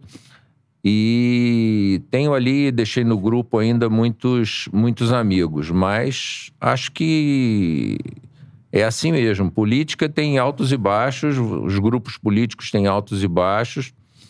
E não sei como é que eles estão, porque eu não, não participo mais do, mais do grupo, não. Mas faz parte aí do, do Botafogo. Sei que trouxeram muitas mudanças e quem sabe eles voltam aí. Com certeza, tá aí. Então, palavra do presidente Carlos Eduardo Pereira, presente final aqui da nossa, do nosso bate-papo. Queria te agradecer por ter comparecido aqui ao Charla Podcast e estar tão aberto a responder as perguntas Exato. que a galera fez. Esse espaço é pra isso, né, Betão? Sim. É isso aí. E o, o senhor foi muito cordial com a gente, respondeu todas as perguntas. E a gente sabe que é complicado porque a exposição. ah, Lógico, o senhor foi presidente É. de um clube gigante, então a exposição é inevitável. Mas mesmo assim, se colocar numa situação de ficar exposto é sempre é uma escolha, né? O senhor escolheu vir aqui com toda tranquilidade, serenidade, então a gente agradece bastante. Bastante por isso. Muito participação. Obrigado pelo, pelo Não, papo eu, aqui no Charla. eu é que fico muito, muito honrado de estar aqui com vocês. Vocês bom. são, são ídolos. Que isso? Estão, presentes aqui no, no esporte. Eu acompanho vocês aí, o, o trabalho que vocês fazem. Que bom, presidente. E agradeço muito a- é, é, essa oportunidade. Agradeço a todos que tiveram presentes aí, os que, os que fizeram, deram os likes, ainda dá tempo. Sim, isso Deem aí. os likes aí. Dá o like aí, prestigiem- galera. Prestigiem o, o, o- o programa, que é um programa muito bom, é um trabalho maravilhoso. E dizer que eu estou à disposição no- no- no- nas minhas redes sociais. É, sem, sem exagerar nas ofensas, sem eh, mantendo a coisa num, num- num nível bom, podem perguntar o que quiserem, podem pedir cópia de, de- dos meus documentos, Aqui das todos os coisas, documentos aqui, das é. coisas que estão, que eu tenho tudo aqui à disposição, estou pronto para informar, gosto de conversar com a com a torcida do Botafogo, tô pronto, tô sem problema nenhum, tô, tô, tô aberto a trocar ideias. Não tem, não tem esse de afasta, essa de afastamento, não, e agradeço muito essa oportunidade. Agora, nunca deixem o Botafogo de lado, esse é um momento que a gente vai fazer uma experiência com, com, com o Textor.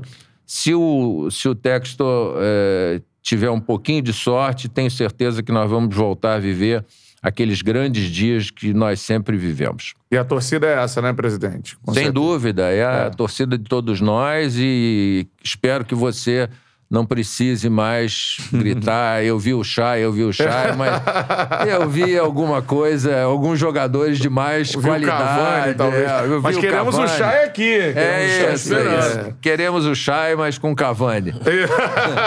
É, pra encerrar, quando eu vi o presidente chegando com, com uma papel, eu me lembrei daqueles programas dos anos 90 do Milton Neves.